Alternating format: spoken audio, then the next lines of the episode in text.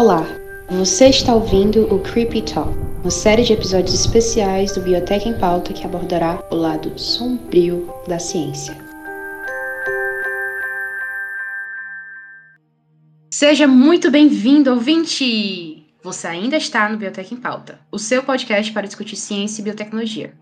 Entretanto, hoje continuaremos com a série que irá abordar alguns assuntos mais obscuros da ciência seja teoria de conspiração, seja casos reais, você irá mergulhar em um mundo da ciência que não te contaram na escola e ou na faculdade. No episódio de hoje, iremos continuar abrindo o da física e da biologia, literalmente, ou, né, fica a seu critério.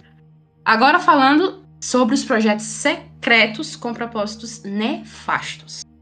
Já imaginou ser capaz de apertar um botão e fritar todo o céu de uma nação? Menina, agora fiquei curiosa, viu? Eu já tava assim, instigada. Agora eu estou, assim, um passo na frente. Ou participar de uma viagem em um navio capaz de dobrar as leis da física. Existem diversos relatos e boatos e nós iremos discutir aqui sobre eles sem tempo para acabar. Então, ó, quem está com a gente, ouvindo aqui no ao vivo, e você ouvinte que acabou de chegar, já vai se sentando confortavelmente aí na sua poltrona, na sua cama, onde, você, onde quer que você esteja. Pede um lanche, naquele aplicativo vermelhinho, que não vamos falar o nome, né? Porque, né, não estamos sendo pagos. E se prepara para essa viagem. Para embarcar comigo hoje, nesse surto lindíssimo, temos uma equipe experiente em farejar teorias de conspiração. Mas, primeiramente, Rickson Santana, que vai estar aqui comigo, do lado de quem vai estar se deliciando com as teorias, né? Porque a gente não entende bulhufas. E do outro lado, Flávia Gun e Gabriel Nunes, os nerds otakus que entraram na área 51 correndo que nem o Naruto. E aí, meu povo, como é que vocês estão? Hello, eu tava esperando o Rickson falar. Não, assim, eu também tava, eu tava esperando eu vocês também. Aí eu fiquei tipo. Todo mundo se esperou falar, né? Hoje tá todo mundo bugado. Terapia, terapia em grupo, sabe quando tá todo mundo assim com, com as perninhas juntas, as mãozinhas esperando terminar de falar, sem saber, eu começo, tu começa? Aham. tipo, ah, vai tu primeiro. Não, não, vai você, vai você. Depois eu vou. Não, pera. E aí quando vai, foi todo mundo junto. Mas enfim, estou muito bem. É... E hoje vai ser um segundo episódio, né, do nosso surto coletivo aqui, que tá sendo o Curp Talk. E esse episódio vai ser altas conspirações. Espero que gostem. Na real, hoje vai ser outro, outro surto em formato episódio. Se preparem. Se preparem. Vamos expandir seus horizontes sobre o mundo. Literalmente. Nossa, expandir seus horizontes sobre o mundo é muito forte, né? Tipo, tá. É, espero que estejam todos bem, né? Com saúde, lindos e lindas, como sempre. E é isso, estamos aqui para ouvir nerd falando nerdice sobre teorias da conspiração. O Rickson tá tipo assim, aquele cara lombrado que tá literalmente no fim da festa ouvindo as coisas assim, sabe? Só só na brisa. É, o cara, o cara que chegou no rolê com aquela mão balançando em um segurando um recipiente suspeito. Gente, o que rolou? Tá todo mundo bem, saca? Bem vibe fim de festa. Preste atenção, preste atenção que eu não citei nenhum composto químico. Se você ouvinte pensou em um, errar tá você. Mas eu, eu sou sempre essa pessoa, em todos os âmbitos, eu sou sempre a pessoa que tá no final cuidando de todo mundo, entendeu? E às vezes com recipiente suspeito. Às vezes não, né? Sempre. Quase sempre. sempre né? Toda festa com o Rickson, ele vai desaparecer, ele vai voltar dois minutos depois com um copo com algum líquido suspeito, que é uma mistura de vários líquidos, ele vai empurrar na tua cara e diz bebe. Toda festa é desse jeito. Gabriel falou isso com experiência. Eu também, viu? Já vi. Mas vamos lá, vamos começar, meu povo, que hoje a noite vai ser longa, viu? Eu já tô me preparada aqui com meu café com leite, mesmo sendo 8 horas da noite, né? Whatever. Aqui a gente tá indo contra todas as leis. Então, vamos começar. Ó, oh, meu povo, meus caros ouvintes. Até eu fui, fui privada do, do roteiro final. Então, assim, eu tenho só os tópicos, para vocês terem noção, assim, do quão é, complexo que é o negócio. Então, para começar, o título do primeiro tópico é Experimento Filadélfia. Então vamos lá, quem é que vai começar aqui? Gabriel, é, Flávia, como é que vai ser? Então, no verão de 1943, dois anos após os Estados Unidos se envolverem na Segunda Guerra Mundial, uma tensa batalha estava sendo travada entre submarinos nazistas e navios de guerra norte-americanos. Segundo boatos, o governo norte-americano estava criando uma nova tecnologia que tornaria os navios de guerra invisíveis ao radar inimigo e, para testar essa tecnologia que estava em fase experimental, decidiram usar um estaleiro naval da Filadélfia. E aí, lá estava o, o Destroyer, o SS Eldridge, equipado com vários geradores que deveriam alimentar um campo magnético inovador que ocultaria o navio do radar inimigo e levaria os Estados Unidos à vitória na batalha. É porque, obviamente, você vai testar uma tecnologia experimental numa caralha de um funk navio de guerra, né? Não tem coisa menor. Porra, não tinha Fusca na época. Podia começar com uma bicicleta, então, né? Só pra. Podia começar com a bicicleta, mas foram logo, né? Ó, só pra você, amigo ouvinte, se situar, um destroyer, também referido como contratorpedeiro, são navios conhecidos por estar entre os maiores de combate das marinhas. O USS Eldridge tinha aproximadamente 100 metros de comprimento. Ele era pouco menor que a Catedral da Sé de São Paulo e pesava aproximadamente 1.240 toneladas. E eu pergunto de novo, porra, não tinha um Fusca para testar isso? Ah, mano, se for para fazer coisa grande, vai logo com o navio, né? Tipo, tamo aqui, tá sem fazer nada. Eles tinham confiança no projeto é deles. É. E para vocês ouvintes ainda que tá meio boiando no negócio que a gente tá falando aqui, o projeto Filadélfia se consistia em deixar um navio invisível, tanto aos radares quanto aos olhos. Já vamos explicar como. Mas vamos lá. Esse projeto, o Experimento Filadélfia, ele teria acontecido em outubro de 1948 pela Marinha dos Estados Unidos. E ele era comandado por um cientista chamado Franklin Reno, ou Franklin Reinhardt, Heine, Reinhardt, enfim. O famoso Who, né? Quem? What the fuck? Quem é essa pessoa? Né? Tá faltando um nome de peso, né? Pra dar credibilidade para essa história, né? Mas vamos lá. Segundo boatos, quem participava dessa missão super secreta e super maluca também era o cientista Albert Einstein. O teste, ele se consistia em aplicar a teoria do campo unificado, que era do próprio Einstein. E tinha como objetivo é, demonstrar essa, a interação que rola entre a gravidade e a radiação eletromagnética. E a, intenção dos cientistas ali era aplicar essa teoria da, do, do campo unificado para conseguir curvar a luz ao redor de um objeto e assim torná-lo invisível, porque daí a luz não vai bater no objeto e você não vai enxergar ele, né? E assim, né, o físico realmente ele trabalhava para a Marinha nessa época. E em uma carta de junho de 1943 dizia ao tenente Stephen Brun Brune Brunauer é, tenho uma ideia de um aparato eletromagnético para esse propósito que gostaria de apresentar a vocês.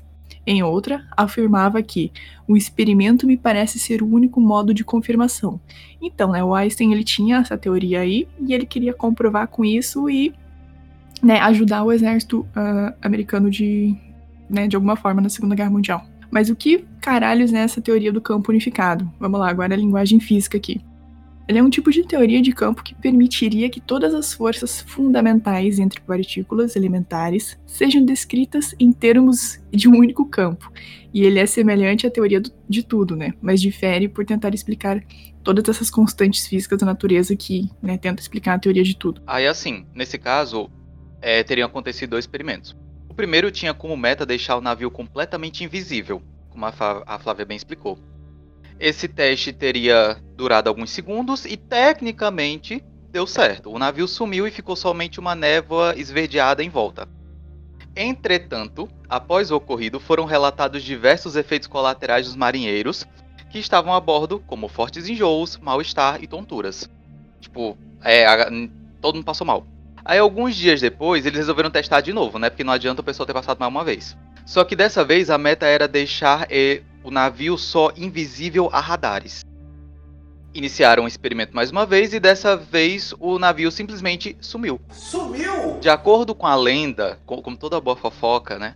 O que aconteceu é que a embarcação foi desmaterializada e teleportada da Filadélfia, Pensilvânia, até Norfolk, na Virgínia, e depois ela foi trazida de volta com todos os tripulantes a bordo. Esse evento teria levado apenas alguns minutos, quando a distância real entre essas duas cidades é cerca de 24 horas. Outro ponto interessante é que o navio chegou em Norfolk é, 10 minutos no passado. Tipo, ele saiu e pela, pelo contado do relógio de quem estava em Norfolk, ele chegou 10 minutos antes do experimento ter começado na Filadélfia. Então, peraí, eles, tipo assim, teletransportaram e ainda voltaram no tempo? Essa, essa Exatamente o cara ele queria descobrir a invisibilidade e ele esbarrou com a viagem do tempo e o teleporte. Quem nunca, né? Coincidência. Claro. acontece, acontece. É normal, cara. Tipo, acontece qualquer experimento científico por aí. Uhum.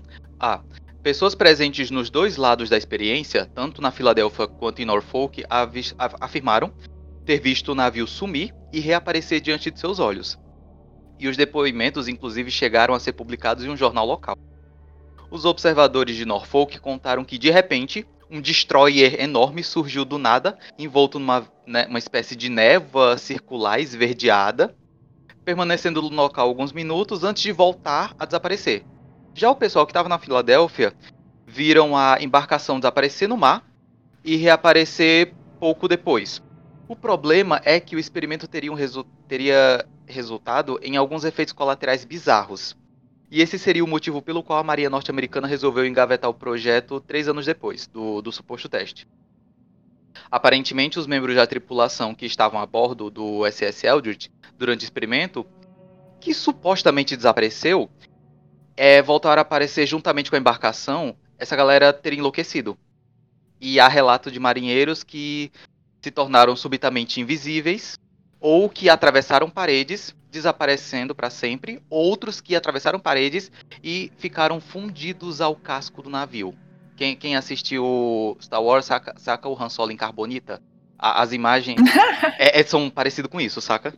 Sim, e assim, né, já começa errado por aí, né? Porque se a pessoa, se, a galera vai testar um negócio dessa magnitude, deixar um fucking destroyer invisível, por que que eles vão botar já marinheiro logo de cara dentro do navio, né? Eu acho que primeiro tinha que fazer sem nada, né? Cara, eu pensei muito nisso, tipo. Não. A bioética aí completamente Mas ignorada. eu acho, eu acho assim, ó. Eu acho assim que, tipo, eles devem ter testado em algumas coisas antes, tipo, deu mais ou menos, entendeu? E foram para esse ponto, né? Tipo, vamos Gente, botar lá o navio, vamos botar a galera em cima para ver o que que dá. Dá uma contextualizada, uma contextualizada para vocês, a gente tá falando em época de Segunda Guerra Mundial, saca? Bioética de qual é rola. É, Sim, claramente. É. Tem essa daí também, né? Mas essa teoria é muito complexa, né? Do, da a teoria de tudo, que é tipo querer botar tudo com a força única. É claro que vai dar merda, mano. Se funcionar, dá merda. Tipo, se não funcionar, ainda assim dá merda. Então, tipo, de jeito de outro ia dar merda. Então, né? Só que nesse rolê todo apareceu uma testemunha. É... Lá em Norfolk estava é, um marinheiro chamado Carl Allen e ele estava a bordo de um outro destroyer chamado Liberty USA, USS Andrew Furuzetti, enfim, um outro destroyer que estava aportado lá na, na região de Norfolk. E ele disse que teria visto quando esse navio militar surgiu, envolto por uma névoa meio verde, enfim.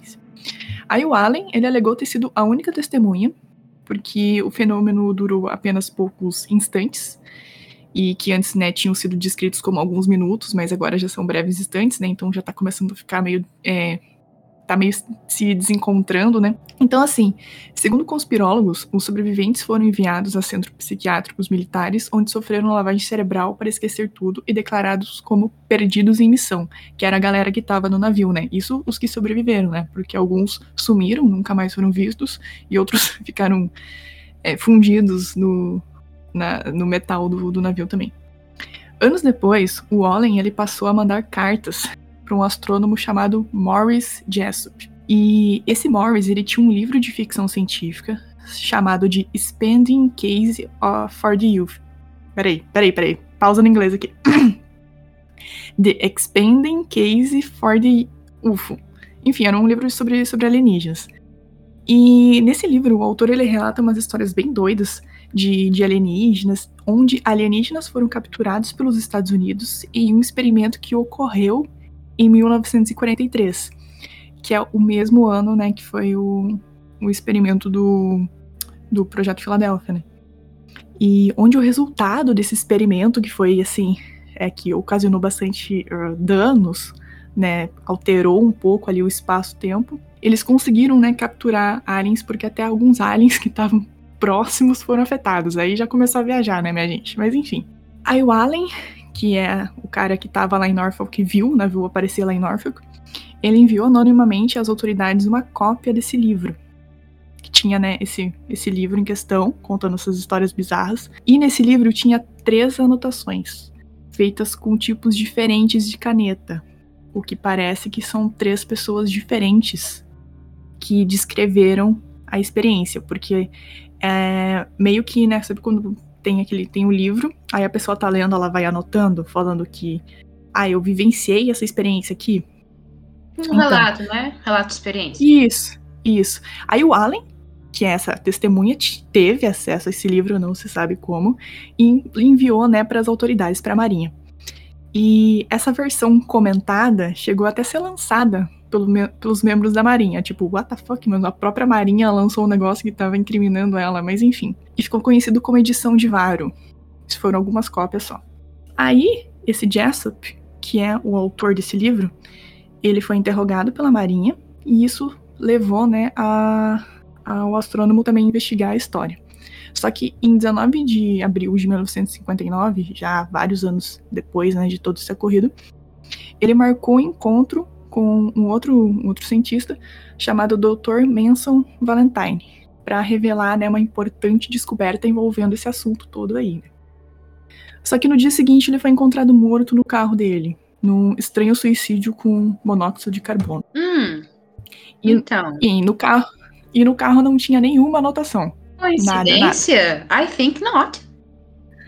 Curiosidade, curiosidade extra. É, a pessoa que teoricamente teria tido acesso a esses documentos, se eu não me engano, foi a filha dele, também foi encontrada morta. A filha dele foi encontrada morta? Se eu não me engano, foi. Ele e pouco depois a filha dele também morreu. Isso, isso eu não vi sobre, não. Tem, eu ia falar um detalhe mais pra frente sobre a filha, então tu, a gente conversa depois. Eu achei, uh, achei curioso agora, da filha eu não sabia. Mas enfim, em, 1909, em 1969, o Allen, que é a testemunha. Peraí, eu acho que tá ficando muito nomes aqui, eu já vou dar uma resumida. O Allen, ele finalmente veio ao público de novo. Né? Porque ele apareceu primeiro lá em 43 para falar que ele era testemunha. Aí depois ele voltou, ali já na década de 50, para encher saco desse Jessup, que era o escritor. E agora, de novo, no, no ano de 69, ele voltou ao público de novo. E ele apareceu no escritório de pesquisa de fenômenos aéreos, no Arizona, e confessou que a história tinha sido inventada. Que ele nunca viu na vida dele nenhum navio aparecer em Norfolk. Disse que ele disse que ele inventou isso porque o pessoal estava lucrando muito com as cartas dele e ele teria ficado incomodado com isso, saca? Pô, não tô recebendo crédito nenhum e a galera tá. O cara fez um livro com as porra das minhas cartas, tá lucrando aí. Então, né? Dez anos depois, é, porém, ele voltou atrás e colaborou com os autores Moore e Berlitz, que eles escreveram um outro livro chamado de Philadelphia Experiment, pro, pro, enfim, pro, o Experimento Philadelphia Projeto de Invisibilidade. Que esse é um outro livro livro, que é baseado no livro anterior do, do e que esse livro aí, que saiu agora o segundo, foi o que inspirou um filme mais tarde, porque no ano de 1984 fizeram um filme contando sobre esse, todo esse rolê do Projeto Filadélfia. E aí, é, esse filme até conta com uma atriz da trilogia de Robocop, que é a Nancy Allen, e só que esse filme fez surgir mais algumas uh, coisas interessantes. O que aconteceu? Uma nova testemunha apareceu. Nesse caso, o nome desse cara é chamado Alfred Bielek. Ele é suposto responsável pelo setor eletrônico do Destroyer que foi teletransportado, e ele alegou que havia sofrido lavagem cerebral e só relembrou tudo o que havia acontecido ao assistir o longa-metragem. O famoso Eu Vi, Eu Tava Lá. Ou seja, apagaram a memória do cara e ele relembrou tudo quando assistiu o filme, coincidentemente. É muito conveniente isso de, ah, eu então, eu só lembrei gente... quando eu vi um filme sobre. Pera que a Lívia tá tiltando. Não, eu vou fazer. Eu queria fazer um comentário. Porque fala, assim, fala. eu. É, eu tô assistindo Manifest, que é uma série na mesma vibe. Então, tipo assim, por trás da, de toda a teoria da série tem um governo, entendeu? A NSA, entendeu? Por trás, fazendo de tudo para nada sair do, do segredo. Então eu fiquei pensando, poxa, e se o governo tivesse né, inventado tudo isso aí? O que eu acho bem possível. Mas enfim, era esse o comentário que me tiltou. Então, né? O, o Bielik, segundo ele, segundo Bielik, a experiência teria acontecido em 12 de agosto e não em outubro. E havia sido muito mais que um teletransporte. Eles haviam viajado no tempo como foi descrito no Fala- filme. Ficou ó. mais doido agora. É, não, agora é surto. Agora você se acomoda aí na.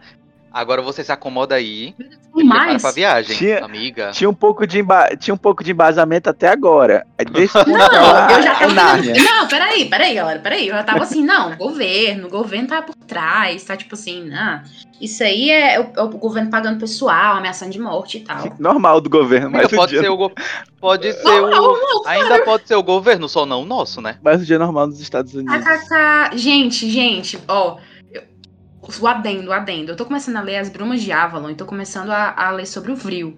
Então, assim, eu vou surtar, entendeu? Porque se começar a adentrar muito, faz, tudo, tudo tem sentido, sabe?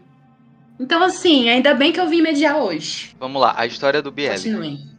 Ele afirma que era um marinheiro a bordo do navio e que foi um que pouco antes de iniciar o experimento, ele e o irmão resolveram literalmente abandonar o barco e pular da embarcação. Só que eles nunca chegaram ao mar. Acordaram em um hospital no ano de 2137. Os dois ficaram lá por seis semanas, até que Bielik sozinho foi levado até o ano de 2749, onde ficou por dois anos. Não, não se sabe como esse sujeito foi, não sabe por que, que ele ficou lá dois anos. O Bielik disse recordar de ver cidades flutuantes construídas com tecnologia antigravidade e relatou que a sociedade que ele viu no futuro era completamente controlada por computadores. Ele também revelou que a população mundial no século 28 tinha passado dos 300 milhões de habitantes. E descreveu inúmeros problemas relacionados com as consequências do aquecimento global, as mudanças climáticas, como por exemplo regiões completamente inundadas por conta do aumento dos níveis dos oceanos, por isso que eles tinham construções suspensas, sabe, antigravidade. E que todos os governos estavam desfeitos, sobrando apenas um governo central e que o sistema usado era socialista. Caralho, no futuro. Ele afirmou que todo mundo vivia bem Gente, e que feliz. futuro é esse? Eu quero. O plot twist. Ah, Será ainda? Peraí, peraí, peraí, peraí. Ele falou que todo mundo vivia bem feliz, onde nada faltava. Mother Rússia. Pera Ele aqui. foi É. pra Asgard, só pode. Não, tipo. Olha. É porque é muito complexo, né? Tipo, em que ano foi isso mesmo? que Ah, meu falou? filho. Boa pergunta. 2749. Não, tipo, em que ano que ele falou que viajou, né? 1943. O cara, o maluco lá. Foi em 19... Pois é, tipo, o que, o que, é- o que é pra ele, que tava em 43, uma sociedade dominada por computadores? Cara, assim, né? Quando o Thomas Edison inventou a lâmpada, nego lançava a charge de uma lâmpada aranha que matava as pessoas na rua, né? Então, Pois é, ele não tem noção, tipo, do que seria uma sociedade com- é, dominada por computadores, do mesmo jeito que a gente tem noção hoje do que seria uma sociedade dominada por computadores, né? Porque, tipo, talvez ele Pois só... é. cidade antigravitacional. É, tipo, o que seria uma cidade antigravitacional, né? Tipo, Cara, na real, eu tô achando que, que ele não viajou no tempo e ele foi parar na central da Matrix. Ou ele, ou ele deu uma cheirada naquele negócio do Rickson. Ah, é, certamente, O certamente. negócio que o Rickson chega na, chega na festa balançando. aquele negócio... Ô meu, ô meu, é muito bom Ó. isso. Todo mundo toma e faz cara de gostoso. faz cara de gostoso, é Né? ótimo. Vamos lá, continuando, gente, peraí. Depois desses dois anos, ele voltou pra mil no- 2137 pra pegar o irmão dele, né? E os dois voltaram pra sua época. Como? Ninguém sabe. Ali na década de 50. E por quê? Tu tá num lugar perfeito. Pra que que tu vai voltar? É o senso nobre do viajante do tempo, não é a minha. E quer voltar. Ah, bom, até parece. Aí, peraí. Depois disso, os dois participaram do desenvolvimento do projeto Montauk, que é uma teoria que a gente vai abordar mais à frente. Se vocês estão achando que isso aqui é surto, se prepare para Montauk. Onde já no início da década de 80 eles foram enviados em novas viagens. Uma para 100 a.C. e outra para 6037. É, o, cara, o cara é dos extremos, ele nunca consegue ir pra tipo. Ele tem 1943, vamos mandar ele pra mil e, e no- 1982, saca? Não, os extremos. Mas é claro, pô, tem que ver, Então- tem que ver a diferença do futuro. É, se tu vai viajar, tu vai viajar tipo pra 2050. Vai viajar pra, sei lá, 4.800. Pera, é pro futuro ou é pro passado? Eu ouvi, eu, eu ouvi antes de Cristo. Ele- Ele foi pros dois. Então, ele- Ele foi não, peraí, ele foi, ele foi, detalhe, ele foi pra 100 anos antes de Cristo, porque o, o governo mandou ele pra lá, porque agora tá misturado com o governo, porque já tava ali no projeto Montal, que Tá tal. misturado com dois governos, o norte-americano e o da Mother Rússia. É. Sabia, cara. E ele foi enviado pra, pra 100 anos antes de Cristo, porque lá tinha um laboratório laboratório? What the f... tinha, tinha, já tinha uma estação de pesquisa. tinha uma estação de pesquisa em 100 antes de Cristo. Ah. Hum.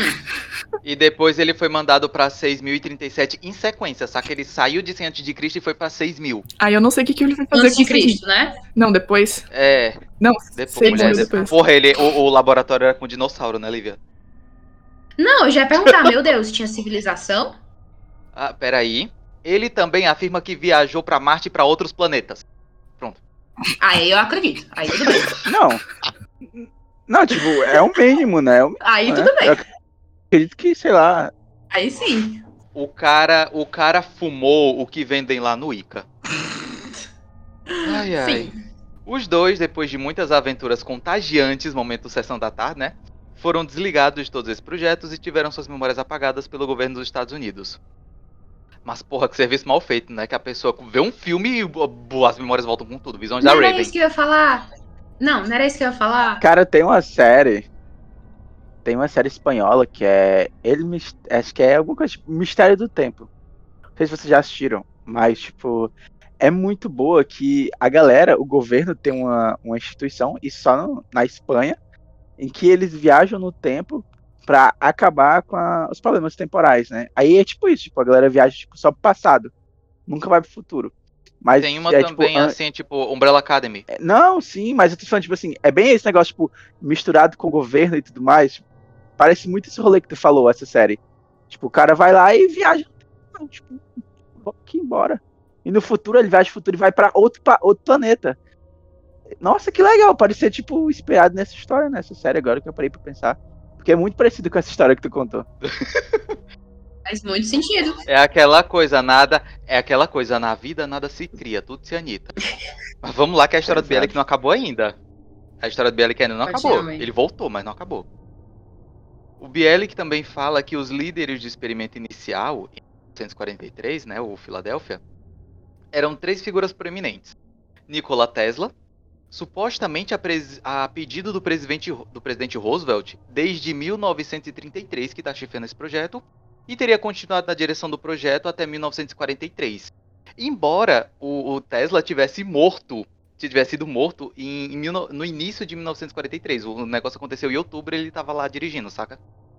Dizem, Aí, dizem que ele morreu, né? Dizem que ele Ele, morreu. Viagem Oxi, no tempo. espiritismo, gente. Né? Espiritismo. Peraí, Ele tava ajudando Lívia. do outro lado. Cara, o pior é que faz muito sentido o Tesla Lívia, participar segura- disso. Porque é muita área que ele atua. Lívia, segura esse Tesla e o espiritismo que mais à frente eu vou falar, de, eu vou te dar o espaço pra falar sobre isso. Segura. Ai, meu Deus. Segura. Aí, além do Tesla, né, voltando, né? Além do Tesla, estaria dirigindo esse projeto Albert Einstein, como a Flávia já citou, e John von Neumann. Para vocês, amigos ouvintes, ou nosso querido apoiador Gustavo, que está aqui acompanhando ao vivo, é, para aqueles que nunca ouviram esse nome, estão tendo o primeiro contato agora. O Dr. von Neumann foi um húngaro, PhD em matemática, e que, segundo palestras de Bielik, era um crânio, uma pessoa que sabia como aplicar a teoria pura. Além disso, sabe-se que von Neumann era amigão, ele trocava cartas constantemente, do Dr. David Hilbert, alemão, doutor em matemática e o primeiro homem a definir matematicamente realidades múltiplas, espaços múltiplos, além de ser o autor do paradoxo do Hotel de Hilbert, ou paradoxo do Hotel Infinito, que é um paradoxo que explicaria o infinito e prova que o infinito não é infinito. Existe como sobrepor infinito com outro infinito. O Bielik teria sustentado a sua história através de uma série de conferências, livros, entrevistas. Inclusive, se você tiver curiosidade, amigo ouvinte, procurar, tem como você achar as, as palestras dele, os vídeos, na, na internet. É... E nessas palestras, nesses livros, ele incluiria vários detalhes científicos. Ah, tem detalhes científicos que o cara tirou do cu? Não. Então, o Bielik era PhD em física. Era por isso que ele conseguia descrever com detalhes as coisas que ele estava explicando. Pois é, cara. Pois é, e, tipo assim, ele descreve essa história maluca aí de que baforou o Loló vencido, mas o cara tem PhD em física, então, tipo assim, equilibra. Aí você fala assim, tá, beleza, e agora? Aí, além disso, disse que a fenda temporal, como toda boa fofoca, disse que a fenda temporal criada pelo campo magnético atraiu OVNIs para a Terra e um deles tinha sido capturado pela Marinha dos Estados Unidos. Aí é, é, é engraçado imaginar o OVNI lá de bandeira. Opa, foi isso? Sim, eu tô, tava tratando aqui de, de coisas intergalácticas. desculpa te cortar, Rickson. E vou, tipo assim, ajudar a Terra, tipo, ser humano assim tão. Nem se desenvolveu ainda mentalmente. Aí eu vou ajudar a Terra, meu Deus do céu. Cara, tu imagina, tipo, um cara que nem um Tesla sentando para conversar com um cara que nem um Einstein. E, tipo, faria muito sentido, né? Eu acho assim. Não sei se. Né, mas acho que faria muito sentido, tipo. É... Não, não faria. Não faria porque o. Tu não sabe. Maluco, a relação do Tesla com Einstein é tipo eu e a Flávia. Um, um ficava em tempo de sair no tapa com o outro. Exato. Não, eu tô, falando, eu tô falando, tipo, a nível de inteligência, sabe? Tipo, olha o nível intelectual desses dois é, caras. Exato. Tipo. É, se fosse possível fazer isso, acho que os caras que conseguiriam seriam esses dois. E, cara, é, você percebe, né, que as histórias, elas batem um pouquinho aqui, né? Porque lembra que eu comentei que lá na história do, do Jessup, no livro dele, ele comenta, né, sobre isso, que um experimento científico que foi realizado em 1943 abriu uma fenda no espaço-tempo e que atraiu OVNIs pra Terra. Foi o que o, o Bielek contou aí também depois, mais tarde, né? Então, tá, simplesmente ele só leu o livro do Jessup. Ok, pode ser isso mas também ele pode estar contando, contando a verdade, né? Vai saber. Mas bem. É, né? Talvez eles tenham um grupo, tá ligado? Um clubinho de, de teorias. Aí junto, vamos inventar um grupo do WhatsApp com o celular que eles trouxeram de, de 6037. É. E, real. Real. um livro aí que eu vou botar alguma coisa que é, seja idêntico ao que tu falou e que vai dar certo. Imagina eles fazendo isso. pois é. E assim, né? Claro, certamente que toda essa história ela foi negada pela Marinha norte-americana, né? Também, né? Também ia ser estranho se ela falasse assim: ah, sim, sim, sim, a gente fez isso aí tudo, esse doido foi. viajou no tempo. Enfim, é, também, também não tem como, né? Claro que ela vai negar. Onde ela declara que ela nunca conduziu qualquer investigação sobre invisibilidade. Mas, curiosamente, esse Allen, que é aquela testemunha inicial, que era o marinheiro que viu o navio aparecendo em Norfolk, ele realmente existiu, ele é uma pessoa que, que existiu. Todas essas pessoas, na verdade, existiram. E, e ele até morreu no ano de 1994 no estado do Colorado. Enfim, hoje existem várias pesquisas né, de sucesso envolvendo visibilidade, mas todas funcionariam apenas para certos comprimentos de onda, né? Por exemplo, aviões que podem ficar invisíveis para radares, mas não para a luz. Inclusive, foi, é, foi meio que que o que eles tentaram fazer depois, né? Eles viram que a invisibilidade não, não deu tão certo assim. Vamos tentar deixar invisível somente para radares, né? E hoje é muito comum isso. E há inclusive, há, inclusive quem acredite né, que a tecnologia aplicada durante todos esses testes era uma tecnologia alienígena e que a Marinha dos Estados Unidos estava trabalhando em parceria com seres extraterrestres. Aí de lá para cá, diversos livros de ficção e também investigativos sobre o experimento Filadélfia foram, foram publicados, né? Documentários e né, até o filme, né, que eu já falei, livros, enfim, todos baseados nesse relato distorcido de desse, desse marinheiro que, que observou a. Que, que viu, né? Que, que viu o navio sumir. Enfim, mas agora depois de toda essa viagem aqui, eu acho que eu vou destruir um pouquinho a imaginação de vocês e, e pro momento ceticismo aqui da história. Alguém ainda quer viajar um pouquinho antes de eu ser a cética e estragar todo o rolê? Tá, eu acho que eu vou, eu vou viajar um pouco. E eu acho que, tipo, tudo, todo esse rolê que aconteceu seria não, tipo, mais possível, eu acho que, tipo, se a gente tivesse tecnologia suficiente para fazer isso. Não viajar no tempo, mas, tipo, realmente deixar alguma coisa invisível.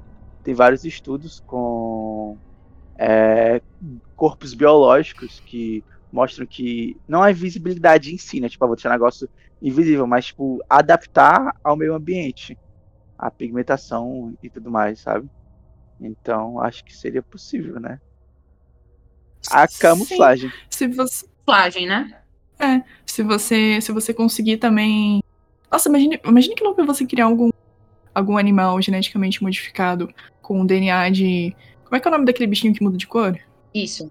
Camaleão? Camaleão? Camaleão. Ah, isso acontece. Ah, isso acontece, acontece no filme Jurassic World, né? Que eles usam DNA de camaleão também o no Indominus. Indominus O Indominus Rex, ele se camufla, ele, ele replica as cores do que tá atrás Uhum, dele. Igual o camaleão. Imagine fazer, criar coisas assim, agora todo mundo com DNA de camaleão. Mas o... Pra, tipo assim, se você encontrar um conhecido na rua, você se camuflar. Ó, é, acho que o Gu lembra. Assim que a gente tá na universidade, a gente fez um, um trabalho com professor Uputsky sobre camuflagem. A gente ia usar um fungo, né, que é o Myxomicetus, para fazer uma armadura para os soldados. Né, esse era um projeto que a gente tinha para que esse Myxomicetus ele ia produzir uma coloração muito parecida com o ambiente. E a gente tipo pesquisou muito junto com o professor, né? E viu que tipo o polvo era o que melhor se encaixava e ele é o que melhor se camuflava o ambiente. E, tipo, se fosse para fazer tipo de reprodução, o melhor organismo para se usar seria os polvos. Uhum. É, verdade. Tem, tem polvos também. Não, sim.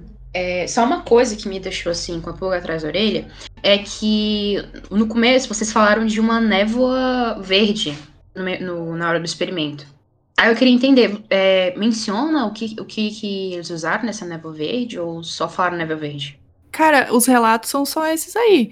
É porque, na verdade, o, os primeiros. o- ah, teve dois experimentos, né? Do primeiro experimento, que deixa, tentaram deixar ele invisível mesmo.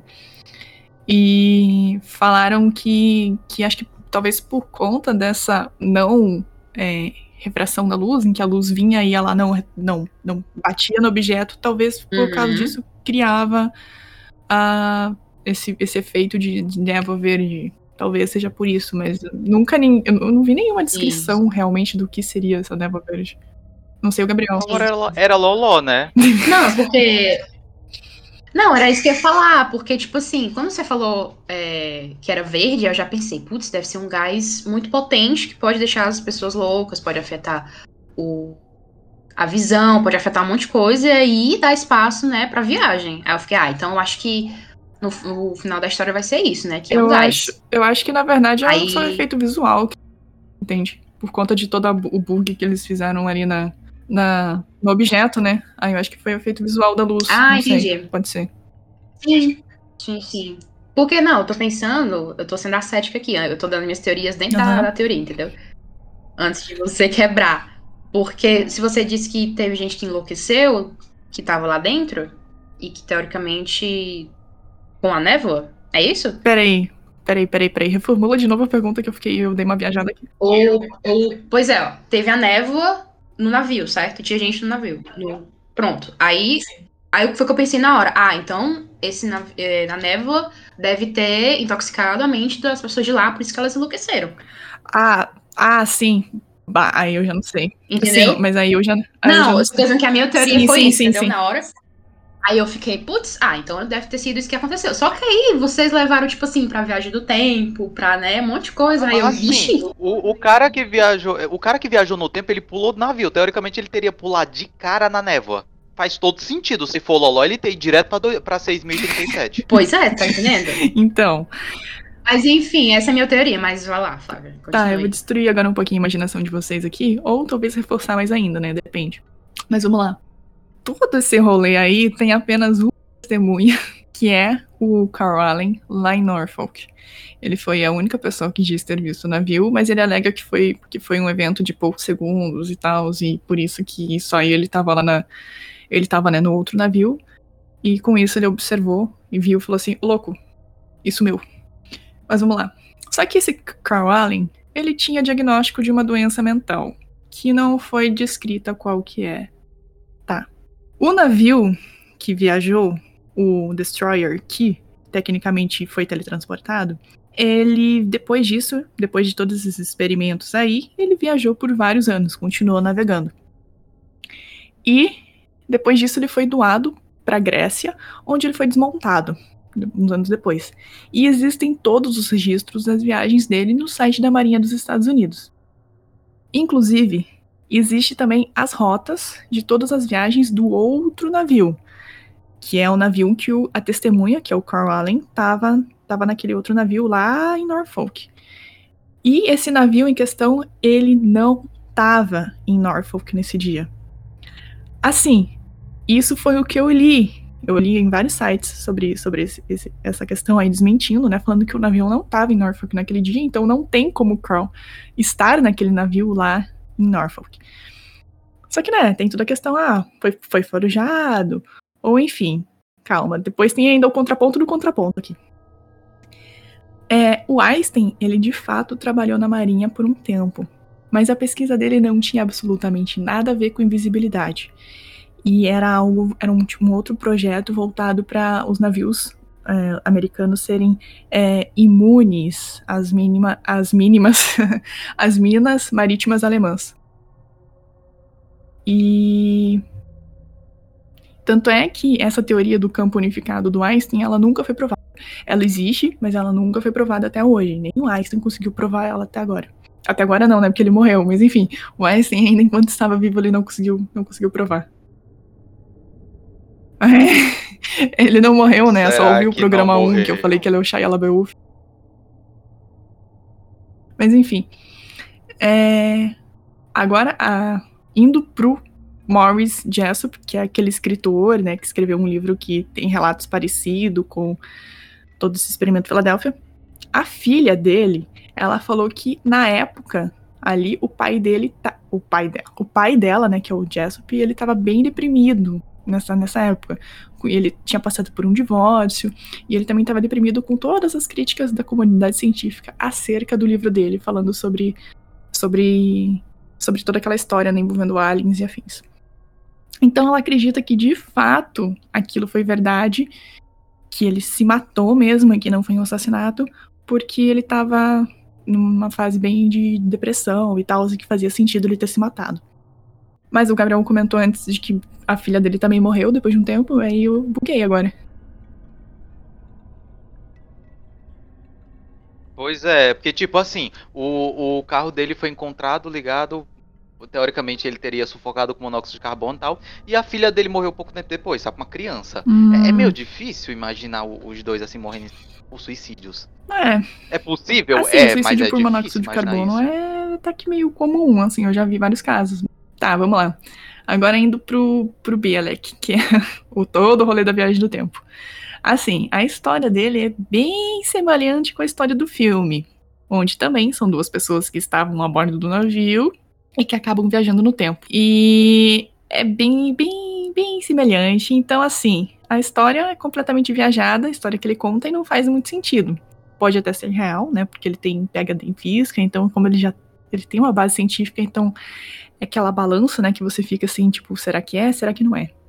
Mas também pode ser um surto dele, ou ele alucinou completamente por conta do filme, sei lá. Ou então ele tinha sonhado alguma coisa parecida com aquilo e ele assistiu o filme e deu um bug na cabeça dele, meio que um gatilho de efeito Mandela, não sei. Até porque é muita coisa. Sem contar que a história tá meio mal contada aí também, né?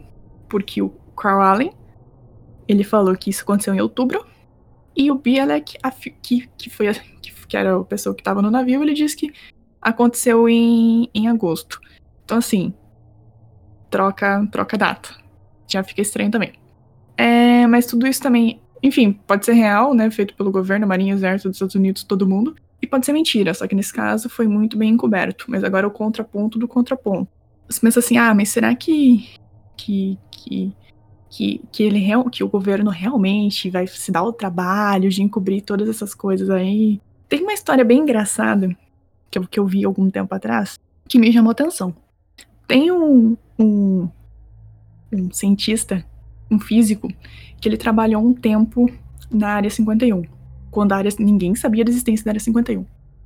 Aí ele foi o primeiro que, que apareceu na, na, mídia falando da existência da área 51. Isso foi lá na década de 80. Aí ele contou, né, tudo que, todos os projetos que ele participava. Ele disse que, que ele estava trabalhando num, no meio que ele estava trabalhando com nove naves, é, discos, voadores, né, de alienígenas, onde ele estava estudando como que aquilo funcionava para o exército americano. No caso, ele estava estudando, né, toda a área dinâmica daquele negócio para né, empregar toda a tecnologia no exército americano.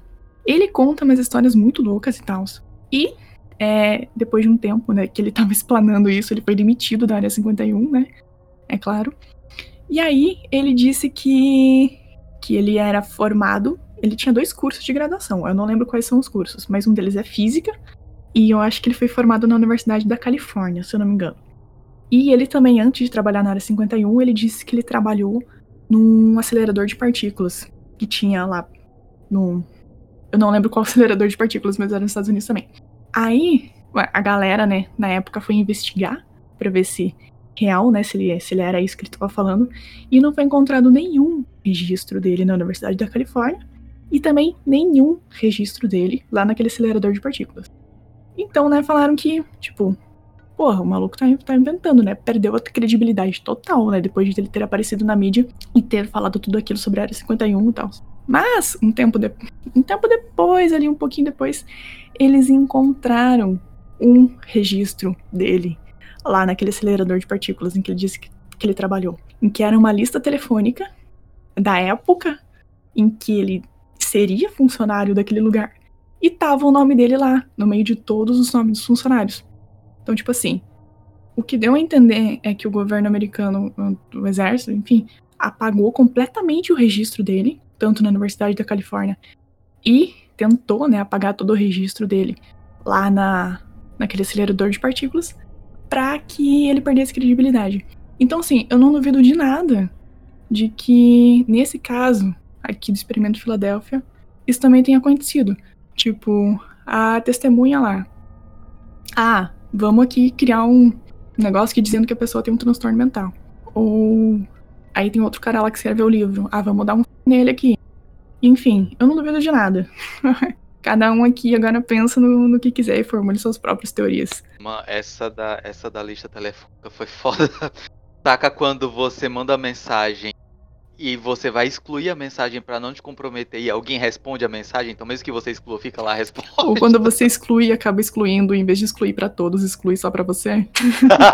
Nossa, sim. Cara, imagina, imagina o, o, o látis desse cara.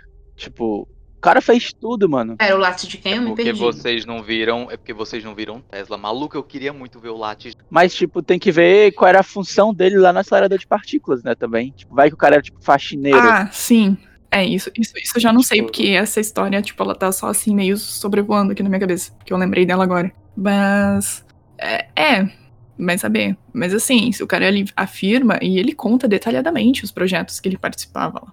Tipo, ele falava que ele analisava a questão, ele estava estudando principalmente como que as naves, é, os discos eles tinham propulsão para conseguir vencer a gravidade, né? Porque vocês já viram um foguete aqui da Terra decolando, né? Puta que pariu, maluco. Parece uma bomba atômica explodindo, né? De tanta potência que precisa para sair. E a nave não, mano. Ela só foi. foi embora. Então era isso que, que ele tava estudando. Mano, eu gosto muito da, da versão do A Chegada. Não sei se. Amigo ouvinte, se você não, não, uhum. não assistiu o filme A Chegada, quando acabar esse episódio, vá assistir. Vale a pena.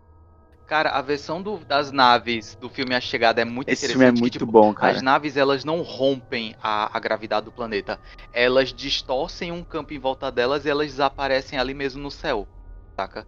É uma, é uma versão muito interessante. Pera, pera, pera. É o filme com o Nicolas Cage? Isso é presságio. ah, não. Caralho, é o presságio, mulher. De novo. De novo. Ah, é presságio, perdão. Confundi com o presságio. A chegada daquele sublinguagem do, dos heptapods que conversam em círculos. Aquele bem viajado, bem viajado, tipo, bem viajado mesmo. Mas ele é muito foda, bicho. Os conceitos que ele trabalha são incríveis. Sim. E se você assistir esse filme, preste atenção no momento que a nave tá indo embora. É, um campo se desdobra em é. cima dela e ela desaparece. Tipo, ela não precisa romper a barreira da gravidade. Ela se teleporta de um canto pro outro. Faz muito mais sentido isso, né? Tipo, eu em vez de romper a gravidade, eu consegui distorcer a gravidade ao meu redor. Sim. Sabe? Tipo, aí vai ser como se eu estivesse no espaço.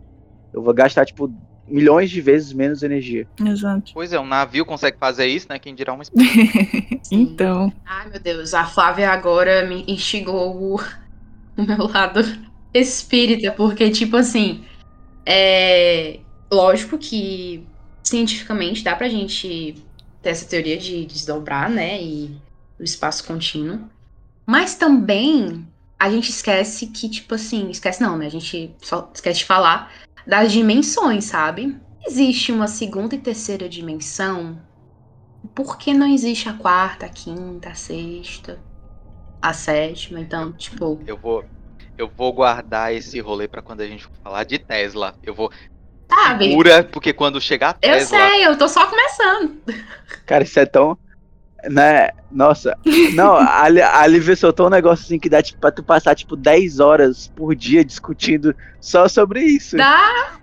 Não, exatamente. Não, amigo, veja bem, o espiritismo explica, é por isso entendeu? que a gente tipo, avisa que não tem hora para acabar. Caros ouvintes, por que que eu... É, é sobre isso. Sim, caros ouvintes. É, é, se alguém, se vocês não conhecem o espiritismo, o espiritismo kardecista, no caso, é, por favor, deem uma olhada, pelo menos assim, na base do, dos fenômenos. Mas, quando eu me refiro ao espiritismo, não só o espiritismo kardecista, mas também várias teorias de que isolado de capela, é, de que o mundo não surgiu assim. A, a, nem não, a civilização, né? Não surgiu assim, Adão e Eva, toda aquela questão, né, bonitinha que é colocada na gente. Existiam. Agora eu vou, agora eu vou, vou viajar. Existiam já sociedades muito, muito, muito avançadas aqui na época das, das grandes é, viradas da Terra, né? Da, da Terra é ótimo, da Terra. A era do gelo, a era dos vulcões e etc. Então, tem uma teoria, tem é, essa parte do ocultismo que fala que a questão da energia vril, né? Que Atlântida e a outra cidade lá que eu esqueci o nome estavam guerreando. E é por isso que tinham vulcão, vulcões e tinham muita coisa acontecendo na Terra na, naquela época, sabe? Antes de, de existir a civilização. Mas não era vista, porque era em outra dimensão. Então, assim, tu imagina. Ah, faz sentido. Agora fez. Porque eu tava pensando Entendeu? Entendeu? Uhum, então, tipo uhum. assim, as partículas de Atlântida, de, do, da, de todo esse rolê que a gente vai fazer um episódio só pra isso, já tô guardando aqui o, o, as anotações mentais, é, é, abre o espaço para várias dimensões. Então, tipo assim, já entra na. Sim, cara, isso é muito Sim, foda. e tipo assim, já entra na, nas teorias das físicas. Tipo assim, é aquele negócio, a gente viaja, mas ao mesmo tempo volta pros conceitos, entendeu? E que. Sim, e se né? for ver, a Bíblia mesmo fala isso, tipo. É, é no livro de João que ele fala que, tipo. É, e tem. São uhum. três céus, né? Tipo, é o céu que a gente vê, o uhum. céu e o espaço, e um terceiro céu, que é um céu a mais que Deus está, tipo, é uma dimensão paralela em que ele está. Uhum. Então, tipo, são outras dimensões também, tipo, tem vários uhum. é, lugares que falam sobre dimensões paralelas, né, e isso é muito, isso é muito Não, foda. nem precisa ir muito longe, amigo, é só pensar assim, isso lógico eu posso viajar, não tem fundamento científico nenhum, mas vamos pensar assim, se a gente originou o Big Bang, do, do Big Bang, que inicialmente éramos partículas, e durante vários anos, as teorias né, da, da evolução, das bactérias, que, né, toda essa que a gente estuda na, na biologia do ensino médio, cara, se de todas as possibilidades surgimos assim, imagina as outras possibilidades de outras partículas, de, outros, de outras é, maneiras, entendeu? Eu tô trabalhando agora com estatística, imagina, você se é, o mundo existiu com esse tipo de partículas, por que, que não pode existir outras? Porque, enfim, tudo é energia, entendeu? Então, é uma loucura, porque a gente é ínfimo, ínfimo total. A gente pensa que a Via Láctea é, tipo assim, o, assim, o limite, entre aspas, mas, cara, tem muito mais coisa aí, entendeu? Então, nossa, eu, eu, eu se eu passar, eu viajo aqui total, né? Se, se, eu, se me deixarem. Então, tipo, enfim, já então o quê? Na primeira teoria, né? Já foi uma hora de programa. A Lívia, a Lívia se libertou, a Lívia se libertou. Isso é massa, porque assim, a Flávia e eu, quando tava planejando a série, a gente, ah, a gente vai fazer a, comendo a primeira parte, né? Comendo o cu da física, parte 1 e parte 2. Aí de repente, parte 1 e parte 2 virou parte 1, parte 2, parte 3. Agora a gente vai, vai ter parte 1, parte 2.1, parte 2.2, parte 3. Sim. É, na verdade, é cada programa que a gente, a gente tá gravando ideia para outros. Nossa, tem, tem muita ideia legal pra frente ainda agora. Vai ser muito massa. Uhum. Vai ser muito massa. Mas, cara, o que eu queria, eu queria fechar aqui ainda, falar assim que certamente a resposta para tudo isso tá na, na teoria de tudo, na matéria escura e na energia escura. Certamente, mano. Porque, porque são as únicas coisas ainda que não se tem uma resposta. E parece que é aquele temperinho, aquele tom perro que tá faltando na, na, na física ainda para falar assim: pronto, é isso aí Enfim, galera, eu acho que. A gravidade. Ah, né? a gravidade é. É o problema É que não tá entrando ainda no rolê da teoria de tudo. É só a gravidade. Eu acho que eles já tentaram, né, tratar a gravidade de tudo quanto é forma, como uma energia, como uma força. É de força, partícula, energia, onda. É, é porque ninguém consegue entender, tipo, o que, que é a gravidade, sabe? Em si. Exato. Que doido Gente, isso, né? gente, isso é muito absurdo. gente. Minha mente fez assim, ó. Gente, gente, pra vocês terem noção, Exilados de Capela é um dos vários planetas que existem. E Deus está acima de tudo isso. Tipo assim, que? Imaginem. Amiga, no caso, Capela, né? Capela o planeta. Os exilados é a galera que veio pra cá. Isso, perdão. É porque, enfim, exato. Antes de continuarmos o nosso programa, gostaria de dar um aviso rapidinho aqui.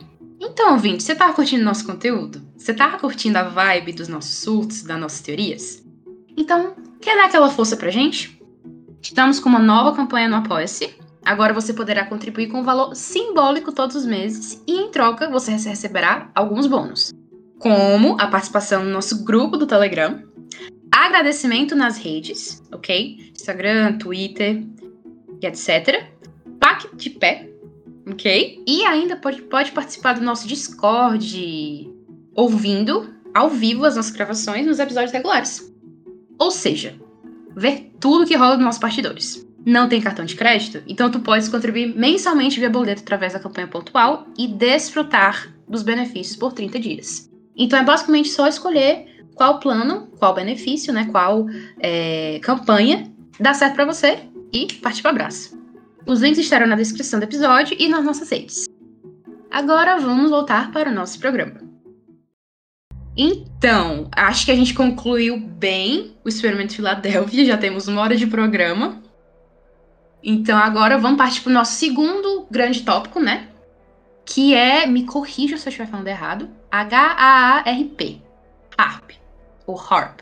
É isso mesmo? É, ARP. Eu falo ARP mesmo, é isso. Ah, certo. Então o que é isso? É uma sigla? É uma onomatopeia? É o nome de alguém? O que é isso? É uma sigla assim, e lembra lá da, da introdução que tu, tu mencionou lá, que, que se aperta um, um projeto que se você apertar um botão, tu destrói o mundo todo. Então, é agora. Hum, O ARP ele é uma sigla que significa em português, na real ele é uma sigla em inglês, né, mas a tradução em português é Programa de Investigação da, de Aurora Ativa de Alta Frequência.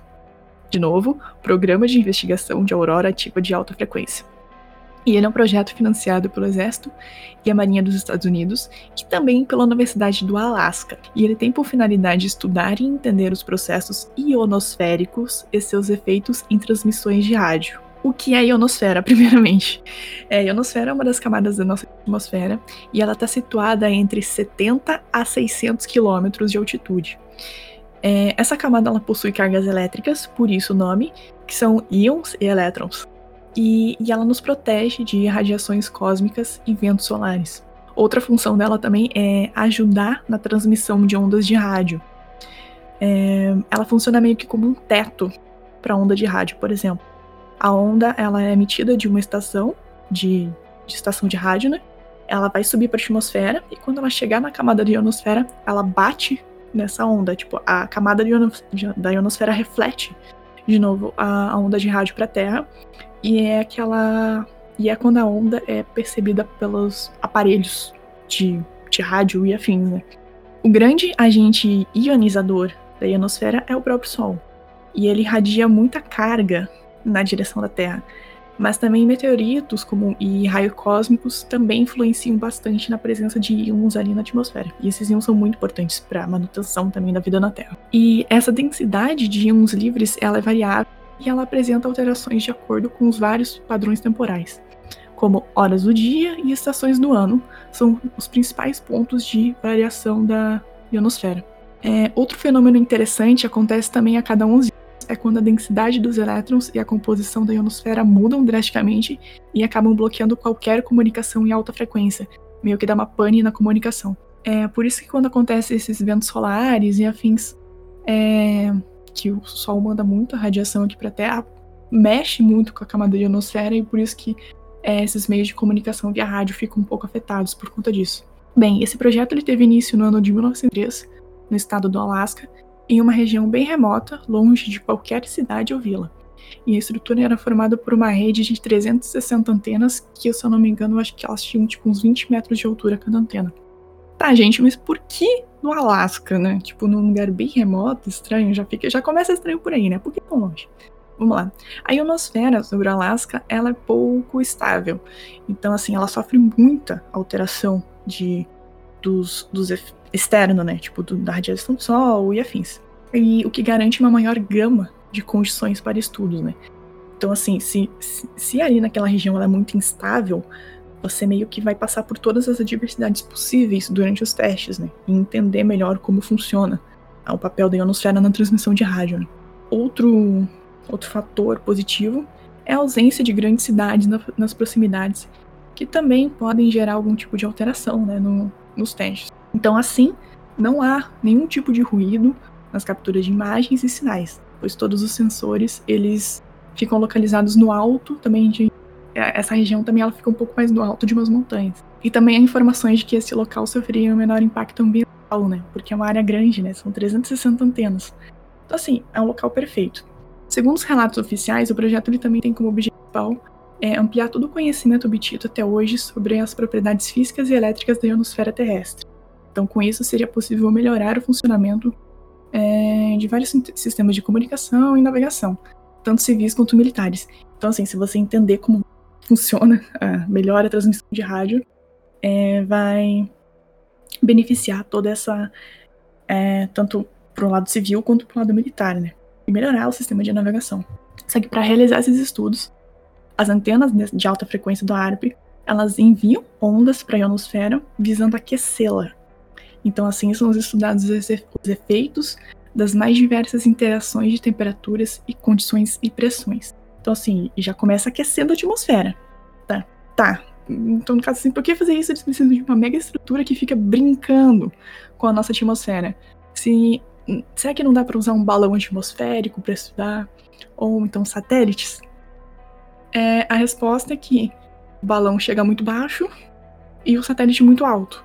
Então precisa de uma coisa pro meio termo ali, que são essas, essas antenas. E assim, né? O bicho esquenta a atmosfera, tem tudo para dar certo. Só que não. Temos riscos aí? Talvez. O HARP não é o único aquecedor ionosférico do planeta, tá? Para início de, de disclaimer. Há também um outro aquecedor ionosférico localizado na Noruega. E tem outro, ó, adivinha onde? Onde? Na Rússia. Todos eles realizam o mesmo processo. Utilizam antenas de alta frequência para aquecer a ionosfera e criar uma aurora artificial. É, criar uma aurora artificial, é, é, é isso mesmo, tipo, saca, saca a aurora boreal, eles conseguem criar com essas, aquele efeito mega complexo lá que mexe com radiação, então. Essa aurora artificial é muito aquecida, que pode gerar elevação nas temperaturas em determinadas localidades no planeta. Em uma espécie de efeito estufa ionosférico, locais abaixo da ionosfera atingida pelas antenas do HARP poderiam ter suas temperaturas elevadas em alguns graus centígrados besteira, uns 2, 3 graus. O que, que teria de demais nisso, né? Hum, nada, quase nada. E assim, né, o Gabriel comentou que são, são, existem mais duas, né? Então no total a gente tem três dessas antenas. Agora eu vou ler uns nomes bem fáceis aqui. Dá um show de Hero. Agora vamos lá. Hate Hatting. Oh, caralho. Enfim. Vai estar tá tudo errado aqui. Wizard patrocina nós operado pelo European Incoherent Scatter Scientific Association, que é o ESCAT, pronto, que fica em Hanfjordmorden, próximo a Tromsø, dentro da Noruega. Tromsø é uma cidade que fica bem lá no norte da, da Noruega. E que já natural... É Hamfjorden, não? Quê? Hamfjorden. É, isso. Eu li isso? Hanfjordmorden... Tá. Enfim, é uma região que fica bem ao norte, bem remota da, da, Noruega, então fica suave ser ali, né? E ela é capaz de transmitir, transmitir 1.2 MW, chegando até a 1 GW de potência irradiada, né, que, que essa antena né, manda para a ionosfera. O da Rússia é a instalação de aquecimento ionosférico de Sura, que fica dentro de Vasily perto de Nizhny Novgorod, dentro da Rússia. Da Rússia. E ela é capaz de transmitir de 750 kW até 1990 MW de, de energia para a ionosfera. E também, né, tem o programa de pesquisa auroral ativa de alta frequência, que é o A, que ele fica no Gay-Kona, no Alasca, e ele é capaz de transmitir de 3.6 megawatts até 4 gigawatts. Então, assim, ele é mais potente do que os outros dois, porque ele é bem maior estrutura. E chega dados científicos, vamos para agora para conspiração. A parte interessante, né?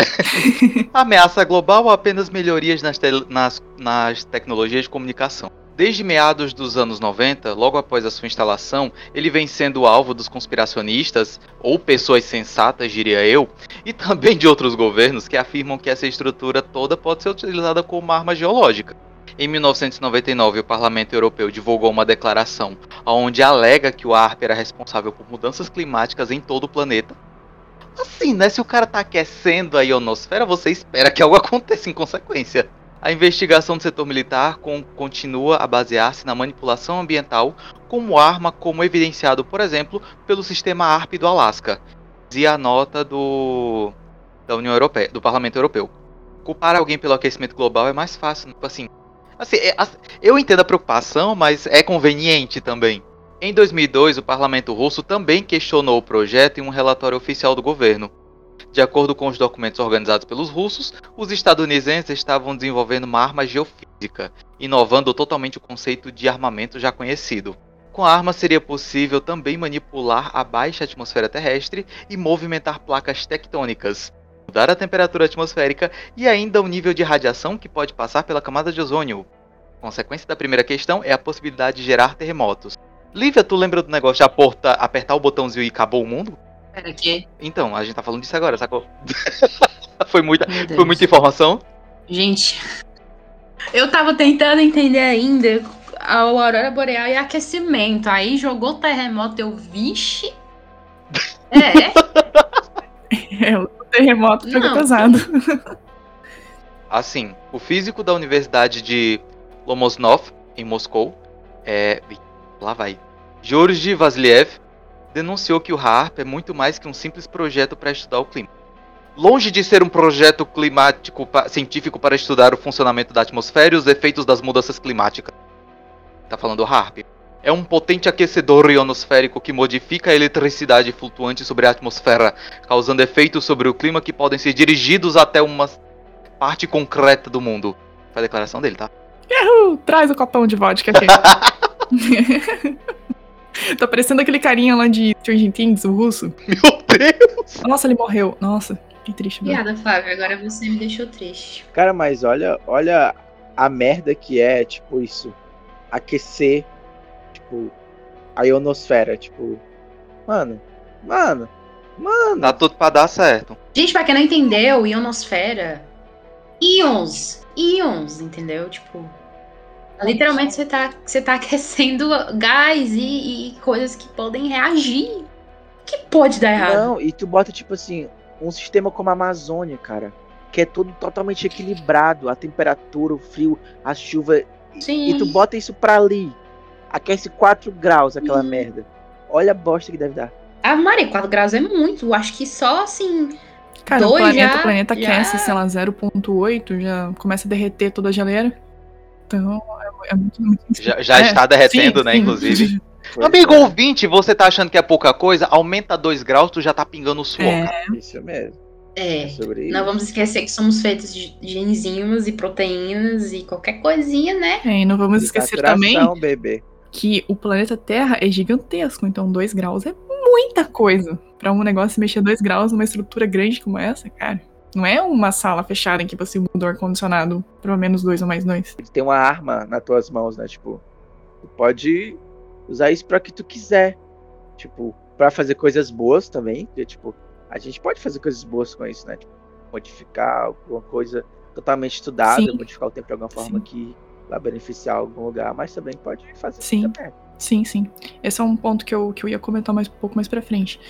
Mas tem umas conspirações que comentam que algumas catástrofes ambientais que já ocorreram foram culpa do ARP. Uma delas foi o terremoto do Haiti de 2010. Que provavelmente vocês estão lembrados daquele evento que destruiu praticamente o planeta todo do Haiti. Mas vamos lá. É, o que envolve, o que tem em relação do, do ARP com o Haiti. É, o jornal Viver, da Venezuela, afirma que teve acesso a documentos que comprovam a utilização da ARIP para manipular a geofísica caribenha e ocasionar né, aquele terremoto que matou mais de 100 mil pessoas no Haiti. É, esse jornal ele teve acesso a documentos que foram feitos por um grupo chamado Frota Russa do Norte. Essa Frota Russa do Norte é uma unidade da Marinha Russa que fica ali no Mar do Ártico e do Oceano Pacífico. E eles monitoraram a atividade da Marinha dos Estados Unidos nessa região caribenha desde 2008, porque em 2008 os Estados Unidos retomaram a Quarta Frota, que tinha sido dissolvida em 1950. Agora, muita atenção aqui, minha gente. A Quarta Frota é uma marinha dos tem base ali na Flórida e ela é responsável por é, cuidar, cuidar e monitorar dos navios e submarinos de e qualquer outra embarcação norte-americana que, que, que, navega ali pela região do Mar do Caribe e da América do Sul. Então, assim, é uma região, é um, uma divisão da Marinha que é específica para a região do, da América Central e da América do Sul, que tinha sido desligada e foi retomada. Esse relatório também da, dos russos, ele ainda compara que o teste de duas armas de terremoto foram feitos dois testes ali. Um deles foi no Haiti e outra foi no Oceano Pacífico. A experiência feita no Oceano Pacífico teria provocado um terremoto de magnitude 6.5 na escala Richter em Eureka, na Califórnia, sem vítimas. Realmente, em 2010 teve um terremoto ali nessa região da Califórnia. E eu acho que só acabou destruindo, dando um, destruiu um pouco alguns prédios e tal, mas não foi nada grave não. E o teste no Caribe provocou a morte de pelo menos 140, 140 mil inocentes. Isso que diz o documento. Caso esteja se perguntando o motivo para escolher um país tão pobre, né? Então, as teorias conspiratórias também possuem resposta. Os Estados Unidos precisam de um local para testar o, pot o, o, potencial de sua nova arma. Você não vai testar em Nova York, né? Você vai testar um canto mais menos povoado, essas coisas. Os testes oceânicos não davam informações suficientes e atacar inimigos no Oriente Médio seria um suicídio comercial. Eu diria que é suicídio ponto, né? Mas Afinal de contas, terremotos podem destruir poços de petróleo muito valiosos. Assim, o governo norte-americano viu no Haiti, um país já devastado, o perfeito alvo para os seus testes. O seu poten sem potencial econômico, sem possuir desavenças com outros países, dificilmente haveria uma crise diplomática com a destruição do Haiti. Segundo indica o texto russo, é mais provável que o Washington tivesse conhecido total tivesse conhecimento total do catastrófico dano que este terremoto poderia ter sobre o Haiti, e por isso posicionou seu comandante, comandante do Comando Sul, o general Capequin, na ilha para supervisionar os esforços de ajuda, caso fossem necessários. Mas então, agora uma atençãozinha aqui. Em relação ao objet objetivo de Washington com os testes, Moscou e Caracas afirmam que, res no resultado final dos testes dessas armas, está o plano dos Estados Unidos de destruição do Irã através de uma série de terremotos pensados para derrubar seu atual regime islâmico. Por fim, entra muito em, em, em geopolítica agora. Por fim, o documento denuncia que o Departamento do Estado, Agência Americana de Cooperação para o Desenvolvimento Internacional, SAID, e o Comando Sul dos Estados Unidos começaram a invasão humanitária ao enviar pelo menos 10 mil soldados e empreiteiros para controlar, no lugar da Organização das Nações Unidas, o território haitiano após o devastador terremoto experimental. Aí tu deve estar se perguntando, tudo bem que a, Rússia ter ficado conspirando contra os Estados Unidos, mas quem é a, a Venezuela para se meter no meio desse rolê? A Venezuela estava no meio, meio que na linha de frente ajudando na reconstrução do Haiti, onde financiou por meio do fundo do Petrocaribe, é, Petrocaribe. Então o país de certa forma estava envolvido ali na situação, mas só isso. Pois é, mas pelo que eu, que eu entendi desse lance da Venezuela também, é, como é que era o nome do presidente? Hugo, Hugo Chaves, na época? Enfim. O doido lá. Ele tava querendo meio que é, controlar a América Central também. Porque o pessoal ali da. Os países da América Central, eles são. Eles compram petróleo do, da Venezuela. Então, meio que era uma tentativa, assim, tipo, de meter bastante investimento para dentro do país e né, ter meio que uma superioridade econômica. Só que aí veio os Estados Unidos e mandou uma puta de uma ajuda humanitária para dentro. Aí provavelmente a Venezuela deve ter ficado putinha com isso, né? Tipo assim, como assim? Porra, eu quero país pra mim. E aí deu toda essa treta aí da conspiração. Mas lembram? Peraí, o que, que você vai falar? Eu acho que, tipo, o, a galera queria só tipo, fazer um negócio tranquilinho, né? Vamos só testar a arma de boas. Não vamos fazer muito estrago. Só que isso fugiu do controle e deu a merda que deu. É. O famoso eu só puxo o gatilho, quem mata é Deus. Não, tipo, eu acho que eles queriam fazer, tipo, vamos só testar aqui de boas para ver se dá pra fazer muito estrago. Só que aí, tipo, olha a merda. Porra, a criança que tá brincando com o formigueiro, né, Rickson? É sobre isso. Eles não tinham noção, né, tipo, do estrago que, que podia fazer. Tu, tu vai tá mexendo no terremoto. Tinham que testar. O imperialismo, o imperialismo aí. Capitalismo. Mas tá, minha gente, é, vocês lembram que o Gabriel comentou sobre muita atenção aqui sobre que esse documento da, da Rússia dizia que os Estados Unidos planejava testar o ARP contra o Irã para fazer um terremoto lá? Vamos lá.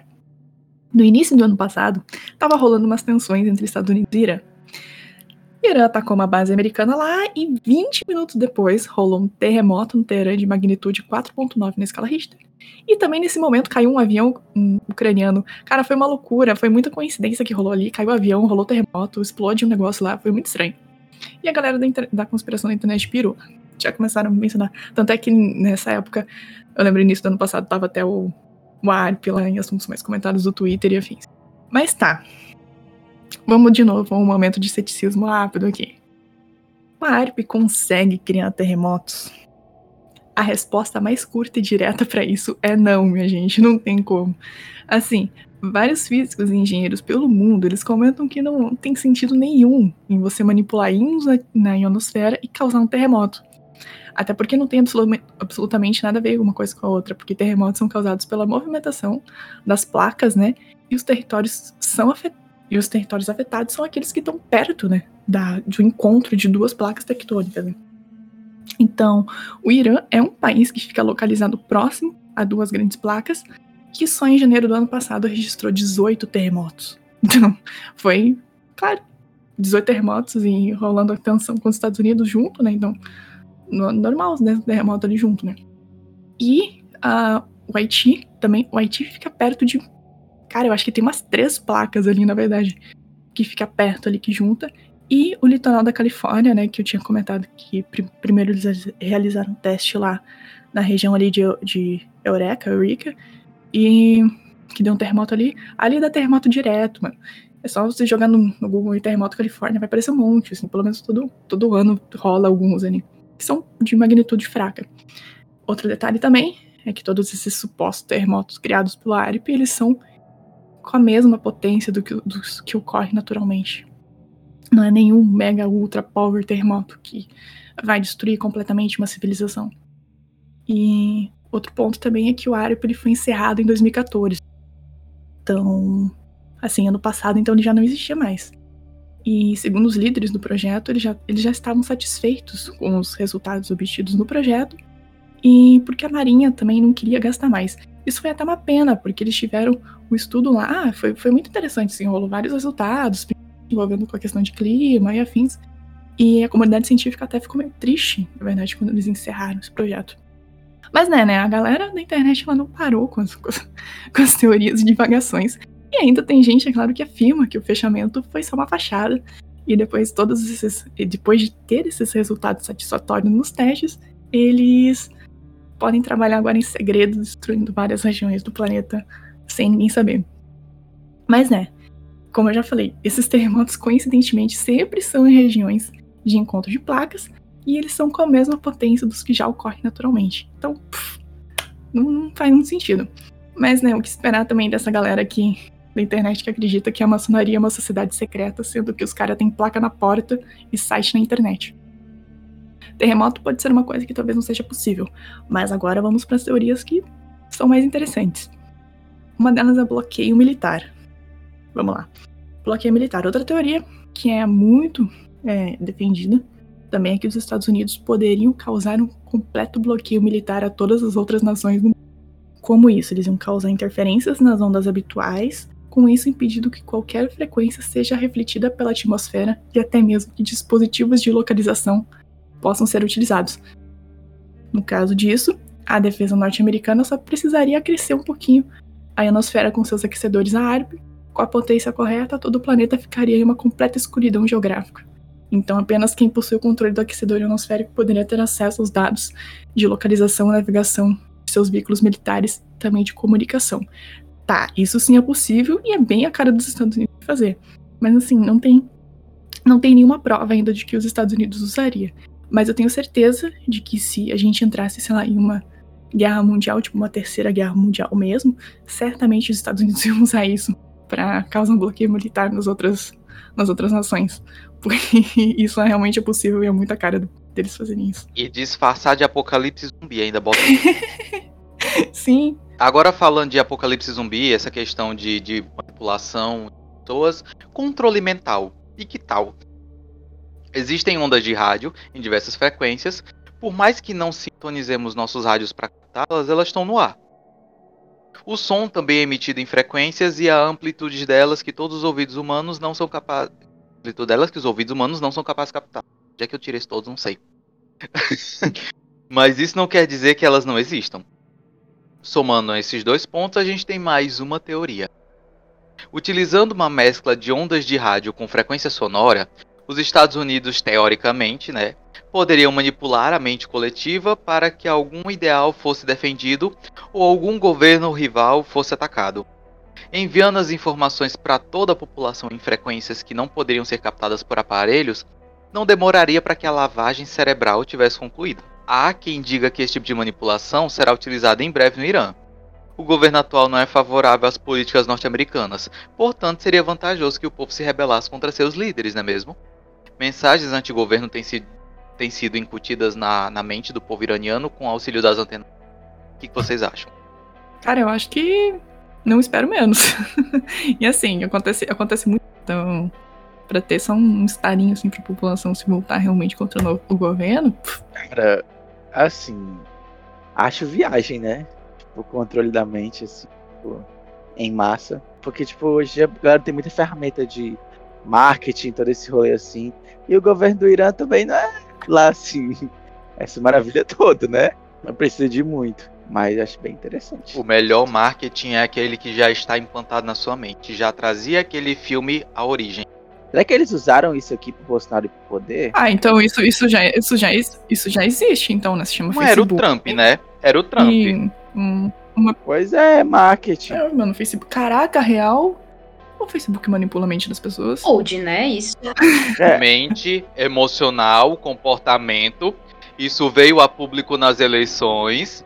Vocês viram, eu imagino, que o Facebook ele estava fazendo um estudo, exibindo conteúdo específico para um público, exibindo conteúdo específico para outro público, uhum. e foi comprovado que ele conseguia manipular o comportamento das pessoas. Isso acontece, isso é verdade. Gente, vocês sabem que isso é real, né? Uhum. Tipo, tem uma matriz em que o Google capta todas as suas ações. Se você, tipo assim, pesquisar uma coisa no Google, já vai direto para a database do Facebook e eles vão botar alguma coisa relacionada que você. você... Cara, se Ou você se falar, isso. isso é marca, isso é tipo. Se tu fala, ah, hoje eu tô afim de, tipo, viajar. Aí ele vai captar a tua voz, esse recurso, e vai botar anúncios específicos de viagem para aparecer para você. Isso é tipo uma estratégia de venda que tipo ele capta o que tu quer, o que tu precisa e bota para você comprar. Só que isso pode ser usado politicamente, não só para compra, mas tipo assim, imagina é. se a gente tem uma discussão sobre, ai, cara, o que que tu acha da vacina, não sei o que, ah, eu acho que a vacina é isso, isso, isso. Aí começa a aparecer tipo um bocado de fake news uhum. falando mal da vacina. Ou então, tipo, eu defendo a vacina, é parece um bocado de vídeo falando que a vacina funciona, que ela é cientificamente comprovada, uhum. entendeu? Uhum. Isso você acaba criando todo um público. Exato. Pode ser usado, o Rickson tá sendo gentil, né, amigo? Já está sendo utilizado. É, sim. Porra, tu não acha estranho que tu instala um aplicativo ele pede acesso a microfone o cara de asa todinho? Sim. Maluco, experimenta, fala, experimenta falar. Hum, eu tô com vontade de sushi. Pra ver se não vai cara, começar a aparecer anúncio. Cara, tem uma coisa muito bizarra, tipo assim, ó, com a minha ex-namorada. A gente tava planejando viajar. Eu falei assim, ah, pô, vamos pra viajar e tudo mais. Eu falei assim, ah, queria ir pra Fortaleza e tudo mais. Eu conversando normalmente aqui, entendeu? Aí eu fui jogar codezinho maroto, que eu jogo codezinho maroto de noite. E ela mexendo no celular, ela falou assim: Olha aqui, aqui acabou de aparecer um anúncio de viagem para Fortaleza. tipo, senhora, e ela nunca tinha. Ela não tinha pesquisado minha viagem, a gente só falou. Ah, tá vendo? Entendeu? Ô, gente, não é, querendo, não é querendo inventar coisa não, mas já aconteceu comigo de pensar. Ai, caralho. Assim, foi muito louco, cara, porque assim.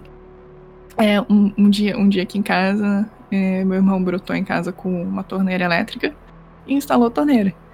Só que assim, eu entrei na cozinha, eu, eu não falei, não foi nem mencionado o nome torneira elétrica perto do meu celular, não foi, porque o celular tava longe. Eu entrei na cozinha, eu olhei e pensei, hum, uma torneira. E saí. Sei lá, 10 minutos depois eu tava no, no Instagram e olhando stories e do nada um, um dos stories de, de, propaganda que apareceu, né? Às vezes aparece patrocinado, né? Stories, era a torneira. Era a mesma torneira que estava instalada em casa. Do nada. E nunca tinha aparecido nada de torneira elétrica para mim. tipo, what the fuck? Cara, eu imagino como devem ser esses algoritmos que eles usam. Tipo, Exatamente. Tipo, deve ser voz. Até é. os anúncios. Tipo, eu trabalho na loja e a gente faz anúncios, sabe? Pago. Pokémon Go, amigo. Pokémon Go, isso tudo veio ficar mais, mais à tona quando a galera começou a surtar com teoria conspiratória do Go. Vocês sabem, né, que o Snapchat tem pra alguma coisa lá, com dispositivo, você, podem, você pode ter a sua localização real. E uhum. de várias pessoas. Uhum. Mas enfim, o que eu queria falar, o negócio do, do Facebook, é que tem o lance do e-mail, porque, por exemplo, eu cadastro o Facebook com meu e-mail, aí eu boto em outro dispositivo ou a, sua, a, outra pessoa usa o seu e-mail para pesquisar alguma coisa, aí ele consegue linkar, entendeu? Então, tipo assim, é, se você o seu irmão pesquisar no computador da casa, no que todo mundo usa com seu e-mail sobre tal coisa, vai aparecer no teu celular também, entendeu? Porque tá linkado ao e-mail. Tipo, eu já vi Nossa, esse negócio também. Não, sim, claro. Cara, isso é, é muito, ah, muito. Sei lá, é, é, é muito foda. Tipo, privacidade não temos, né? Não, é. Não, não, a gente, a gente acho que nunca mais teve privacidade na vida, cara. E agora que a gente. É uma realidade que a gente tem que conviver, né? Já era, não, não tem mais, acabou. O que é privacidade? Dá pra. É só joga o celular fora e vai morar no mato. Então. Que, queria, queria. Eu juro que eu acho que o governo sabe mais da minha vida do que minha mãe. Amiga, se brincar, sabe mesmo. Mas não o brasileiro, do, o governo dos Estados Unidos. O governo dos Estados Unidos, não o governo brasileiro. O que governo, né? A nova ordem mundial aí. Tipo, Sim. ele deve saber mais de mim do que eu mesmo, cara. Sabe as coisas que eu gosto, que eu gosto de comer, não, mas que eu, pessoas Sim. que eu gosto, quem, que eu mais gosto de conversar, coisas que eu gosto de assistir. Não, mas aquele, aquele, tipo, aquele, programa, aquele aplicativo lá que troca seu rosto, te deixa com o rosto de homem, se você é mulher, ou com o rosto de mulher se você é homem. Enfim, que, que troca o rosto. Como é que é? FaceApp? FaceApp. Ele rouba informações, ele coleta informações de rostos de pessoas do mundo todo, né? E todo mundo tá usando pra cacete aquilo lá. Ele, vira, ele viraliza, acho que é cada ano, né? Todo ano, do nada, assim, tem uma época que todo mundo começa a usar. Pois é. Mas é por isso que eu tô dizendo, o pessoal surtou mesmo quando começou aquele negócio do Pokémon GO, porque a, a, a configuração do padrão do Pokémon GO é usar a tua câmera. Então, teoricamente, a galera conseguiria ver como é que é o mundo ao teu redor, onde é que você tá. Ah, é, é o Google Fotos também, né? Tipo, eu, eu lembro que ele pega tua foto e, e, vai linkando o teu rosto. Ele encontra as pessoas que parecem contigo. Inclusive tem umas fotos da Flávia, do Anderson, do Gustavo, que a gente bateu da equipe e tem, ah, tipo, packzinho da Flávia, packzinho do Anderson, packzinho do Google, packzinho do Gabriel. Tenho... Cara, o Google, e, tipo... ele consegue diferenciar minhas duas sobrinhas que são gêmeas. Tem, tem uma pastinha para cada uma. o meu não deu bom no Google. Tipo, eu tenho um print que tá um, um, um, um do Collins Prose, sabe? Que eu tirei um print na, no celular e ele reconheceu como se fosse eu. E eu fiquei tipo, senhora. Mas não sabe reconhecer semáforo e pede pra tu ficar identificando lá no ads, né? Não é. É, é sobre é. isso, né? Mas tá, minha gente, bora, bora continuar aqui no, no ARP. Porque senão a gente vai. A gente vai. Não, a gente vai tiltar nosso, nossos neurônios aqui com. E ficar paranoico mais do que a gente é. Mas tá. É, vamos voltar agora para a questão do clima. Assim, terremotos seriam improváveis né, de, de acontecer. Mas e controlar temperaturas, controlar a quantidade de chuvas, eventos tipo, sei lá, tornados, coisas desse tipo, né? Tem como? Utilizando a ARP, hum, eu não sei. Não sei dizer se sim ou se não. Mas assim, eu acredito que, que sim. Porque o que se sabe é que a ionosfera ela possui diferenças, né? De acordo com as estações do ano, como eu já tinha comentado antes. Ou seja, em cada estação ela está se comportando de uma maneira diferente. É, com isso, ou ela influencia a temperatura da estação, ou é a estação que influencia a ionosfera, né? Já que o Sol, como é o principal agente ionizante, ele incide diferente sobre a Terra nas estações do ano, né? Então, né, por isso. Mas tá. Como ela gera uma aurora boreal quente, pode ser que na região, na região em questão está sendo utilizadas as antenas, esquente um pouco, né? Realmente, tipo, de 1 a 2 graus, né? Isso pode acabar esquentando. E, e isso era o que acontecia lá nas antenas do Alasca. Mas eu não consigo ver é, ser mandado para outro lugar, entende? Eu não sei se realmente tem como modificar a ionosfera de uma, de uma região lá do outro lado do mundo. Porque, para mim, pelo que eu entendi, eles faziam isso só aqui na região é, sobre o Alasca, né? Onde estavam as antenas, né? Porque era bem por isso que eles estavam lá, por conta da, da ionosfera que era mais instável e tal. Então, assim, eu não consigo ver fazendo isso do outro lado do planeta, para modificar alguma temperatura. Mas, em contrapartida, existem várias teorias que afirmam que os Estados Unidos eles querem controlar o clima e criar uma nova arma geofísica. Tanto é que lê-se num relatório da Força Aérea dos Estados Unidos, que data de agosto de 1996, o seguinte título: A meteorologia como um multiplicador de força. Ser dono do tempo em 2025. Ok, 2025 tá ali, né? Então, assim, até 2025, é, a Força Aérea dos Estados Unidos, de lá de 96, já planejava controlar o clima em 2025. Então, Acredita-se que nesses 20 anos, o ARP ele teve seu papel no desenvolvimento do estudo envolvendo o controle do clima. Não que ele seja algo que vai controlar o clima. Eu acho que ele era uma ferramenta de estudo para outra coisa muito maior para controlar o clima, entenderam? Só que na verdade isso já é algo que vários países querem. É, não como uma arma, mas sim para controlar o clima de forma benéfica, como quantidade de chuvas e afins para o seu país. Isso já é uma realidade. É chamado, já existem cursos de graduação que são chamados de geoengenharias em países do, do hemisfério norte, né, que já estão pensando mais à frente, né, no futuro, como alguma alternativa, né, para se evitar as, as, catástrofes, as catástrofes climáticas que podem acabar vindo, né, por conta do, de todo o aquecimento global. Então, é isso. Se o ARP controla o clima, não sei. Ele altera o clima. Mas assim, controlar o clima, não sei. Mas eu acho que talvez ele tenha sido, tipo, uma.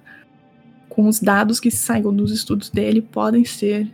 É, pode ter sido encontrado resultados interessantes para ser utilizado num outro experimento de controle de clima. Cara, eu acho que, tipo, se tu, tu consegue esquentar e consegue fazer um estudo e entender, tipo, como é que é a questão dos ventos e a temperatura que vai descer, o que vai subir, consegue transportar esse calor para outro lugar, sabe, da Terra. Ah, eu acho que, eu acho que sim, eu acho que sim. É, na Tem real, na real meteorologia, meteorologia eu não, não manjo. Mas, cara, os Estados Unidos têm que acabar, tem que acabar com os Estados Unidos, sério. Só faz merda. Mano. Ah, meu filho, só piora. Segundo o nosso amigo que em 3 mil e não sei quanto ele acabou já. Quem manda é a mãe Rússia. É. Mas, tipo, cara, imagina a puta ferramenta que seria você conseguir controlar o clima. Tipo, olha só, olha, olha o. Ai, ai. Usando, usando isso pro bem, né? Tipo, olha tantos lugares, tipo, por exemplo, aqui no Nordeste, a gente tem lugares que são muito secos e lugares que são. Ah, usando pro bem é vantajoso.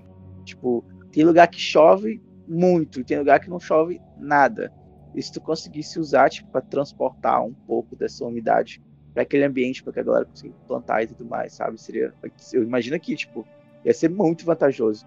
Imagine lugares, tipo, lugares mais secos na África que consiga transportar isso. Mas tem que ser muito bem estudado, porque, tipo, cara, Imagina o perigo que isso deve ser. Eu já ia falar. Imagine se uma variável der errado.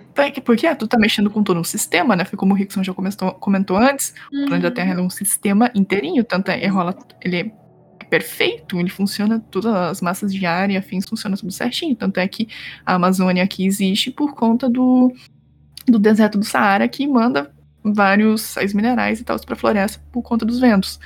Tanto é que a região sul e centro-oeste aqui do Brasil existe e é uma área bem agricultável por conta da Amazônia. E a Amazônia existe por conta do Saara, e assim vai. Tudo, todo um sistema. É um ciclo, né? É um ciclo uhum. que se alimenta, entendeu? E se tu modifica isso. É, a, a, gente que é biotecnologista, né? É, é, suspeito falar sobre isso, né? Porque a gente muda muitos ciclos, né? gente... Não, então, justamente a gente tem experiência gente... de causa. A gente sabe Sim. que quando tu muda uma coisa pode dar muita é... merda, então a gente defende, não mudem. A gente tem local de fala e a gente muda. Isso é ótimo. É ótimo que a gente é muito suspeito pra falar sobre isso. Aí, pô, a cara da hipocrisia. Mas é. Né? Mas é tipo, você tem que entender que, tipo, antes de eu modificar um organismo geneticamente, eu tive 200 anos de estudo sobre esse organismo foi, tipo, muito tempo entendendo o que estava acontecendo, Sim. muito tempo entendendo o que isso ia causar, o que ia mudar, o impacto que ia gerar. Foi várias e várias e várias e várias e várias coisas testando para que isso pudesse acontecer. Não foi tipo, vou, eu vou fazer o navio ficar invisível, uhum. foda-se. Né? Vou esquentar a, Vou esquentar a ionosfera. Cara, então, Azar. tem um, tem um ponto, tem um ponto sobre esse navio. Se você considerar a época de que é meados de Segunda Guerra, assim, bioética de coerrola, se vo, você sabe que na metodologia científica você tem várias etapas de experimento para poder saber se tá certo. Se naquele frenesi de caralho a gente precisa dessa arma para ontem, eles resolvem queimar etapa e aí depois só ver o que deu errado e tenta corrigir, é, é pior ainda é uma forma pior ainda de encarar essa situação, saca? Mas foi o que aconteceu com a vacina agora. Foi queimada etapa nos testes. Porque a gente precisa logo. É porque é a situação de desespero? É, exatamente, mesma coisa com o navio. É. Não, sim, né? Mas, tipo, em um ambiente você queria criar uma arma para matar pessoas. Em outro você queria criar um, um, um uma vacina para salvar pessoas, né? Ah, sim. Tem esse ponto também, certamente. Que vê a nossa necessidade, tipo, a gente precisa modificar o, o, ambiente, o clima. Isso vai nos beneficiar? Vai, mas olha os riscos que isso pode causar, entendeu? Né? Deixa a biotecnologia modificando os organismos ali. É mais pra frente a gente brincar com isso. Já cobrimos dois dos nossos quatro tópicos, indo para o terceiro, intitulado Tesla All Along. Primeiro, quem foi Tesla? E segundo, o que significa All Along aí? Vamos, vamos ouvir, né? Vamos aí. Quem é que vai comentar? Quem assistiu, quem assistiu WandaVision vai pegar a referência aí. O da, da Agatha Harkness. Hum. Com Tesla, então. Atento. É, vamos lá. Amigo ouvinte, se você não sabe quem foi Nikola Tesla, então olha rapidinho os eletrônicos ao teu redor. Este, este senhor, o Tesla, foi responsável pela criação do sistema elétrico baseado em corrente alternada, as lâmpadas fluorescentes, o controle remoto, o motor elétrico de campo giratório, além do rádio, radiotelescópio, radar, tecnologias que ainda não emplacaram, como eletricidade sem fio, que era o sonho dele, aliás. A maior ambição do Tesla era levar eletricidade sem fio gratuita para todas as pessoas, usando para isso a atmosfera, a crosta terrestre e condutores que ele idealizava, denominados Vandercliff Towers, que é, é um outro rolê bem mais complicado. Segundo contam as lendas, o Nikola Tesla teria nascido durante uma tempestade de raios em 10 de julho de 1856. Ele era ávido pela parte das ciências, apesar da sua criação ter uma forte tendência religiosa, porque o pai dele era um líder religioso. E em 1884, Tesla deixou suas origens europeias e chegou aos Estados Unidos com uma bagagem, com uma bagagem é, material mínima, tipo pouquinha coisa, as roupas do corpo e uma carta de apresentação ao famoso inventor e empresário Thomas Edison, cujas obras elétricas com base em corrente contínua estavam tornando-se rapidamente o padrão norte-americano.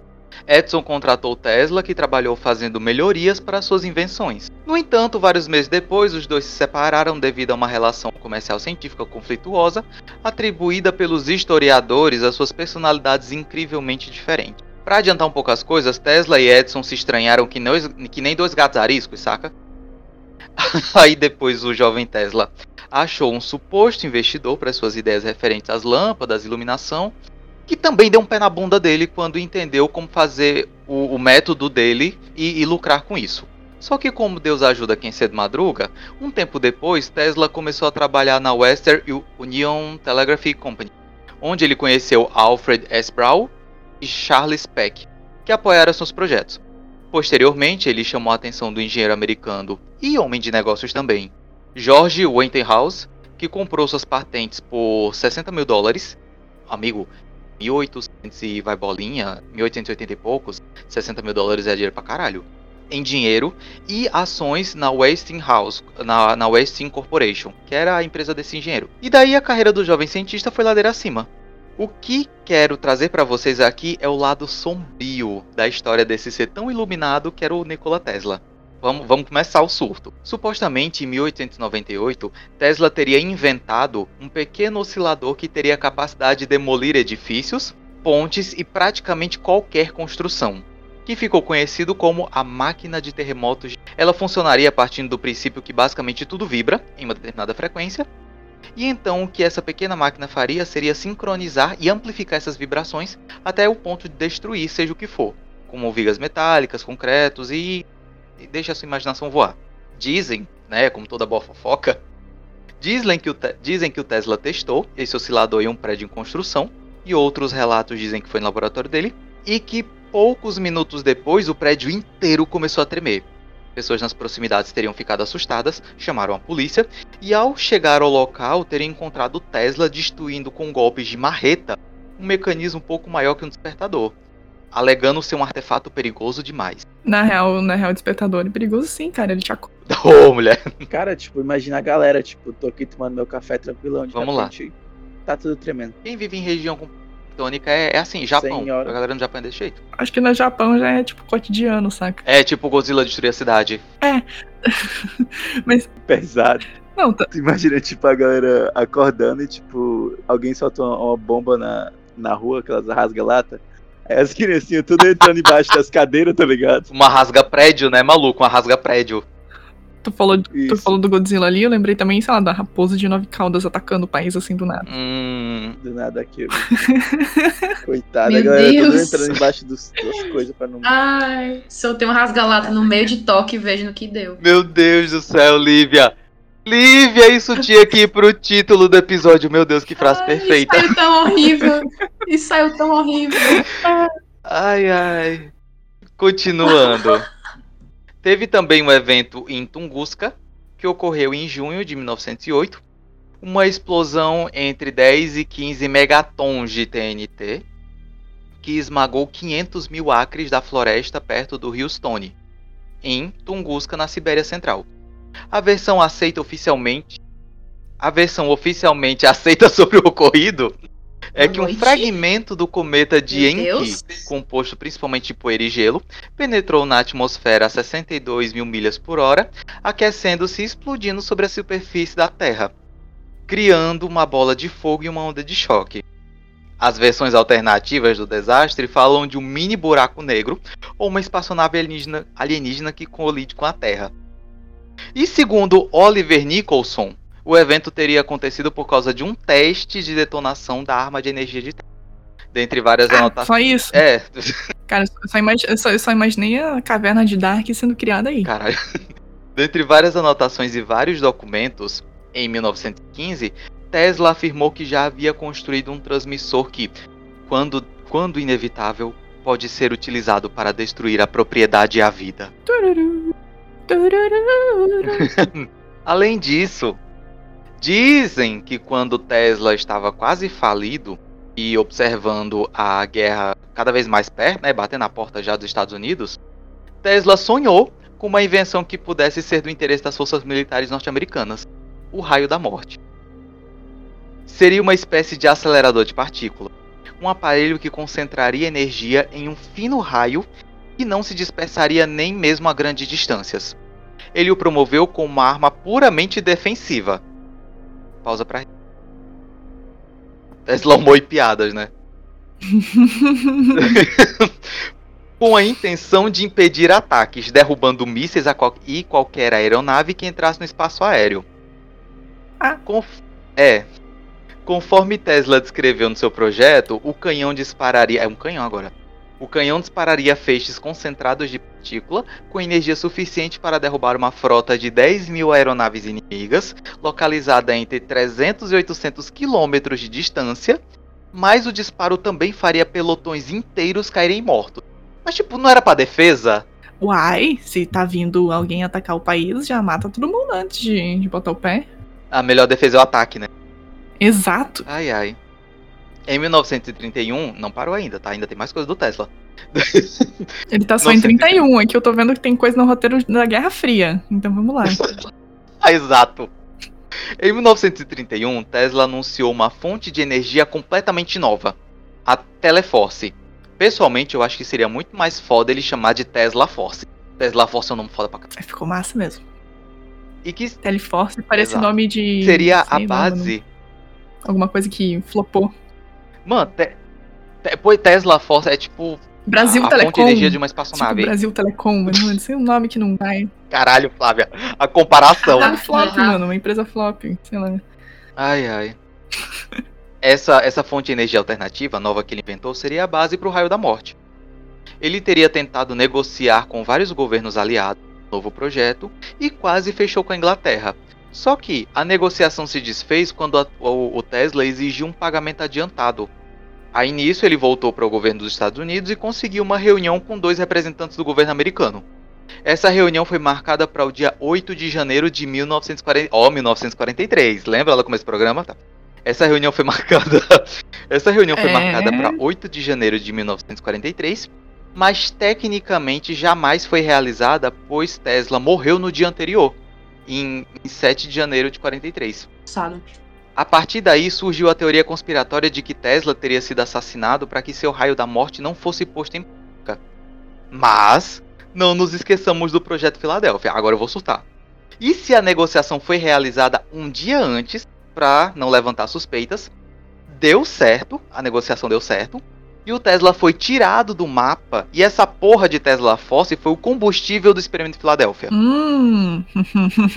Inclusive, tem um artigo da revista Times de 1931 em que o Tesla meio que fala que tem estudado teorias de Einstein e que estava trabalhando em explicações matemáticas que poderiam refutar o nosso querido professor Linguinha. Eu já vi umas coisas assim, que tipo assim, ele tava querendo refutar mesmo. Uhum, ele, ele tava loucaço, não, eu vou derrubar o Einstein.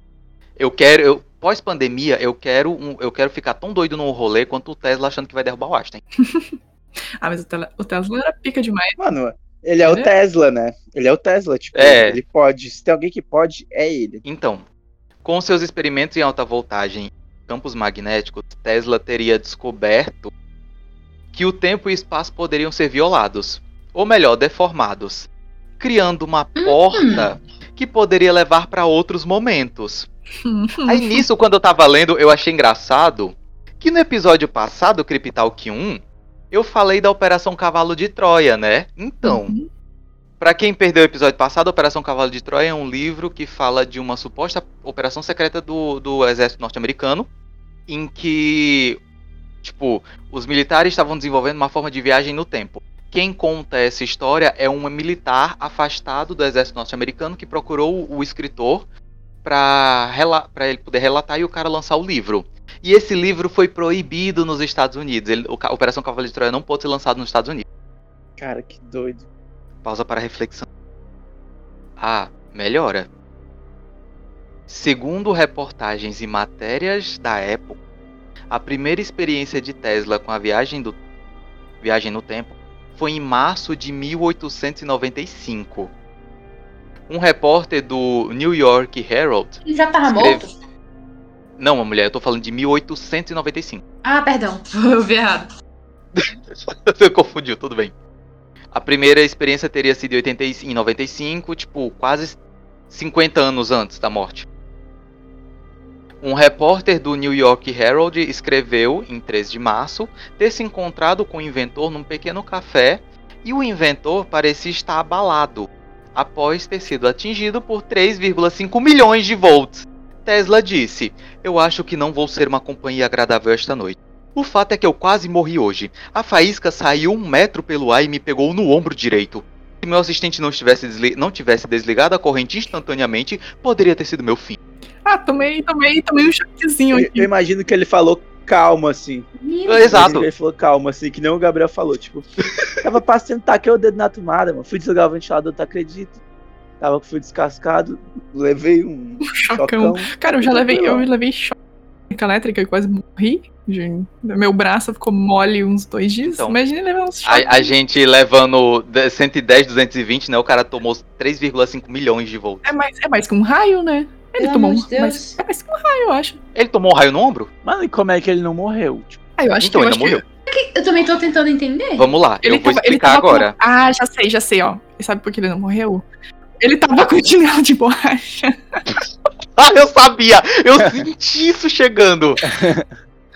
mas, mas, eu acho que, tipo, não foi a descarga completa que pegou nele, né? Deve ter sido só, tipo, alguma coisa que resbalou e deve... Foi meia descarga, né? O raio passou de raspão. Tiro de raspão.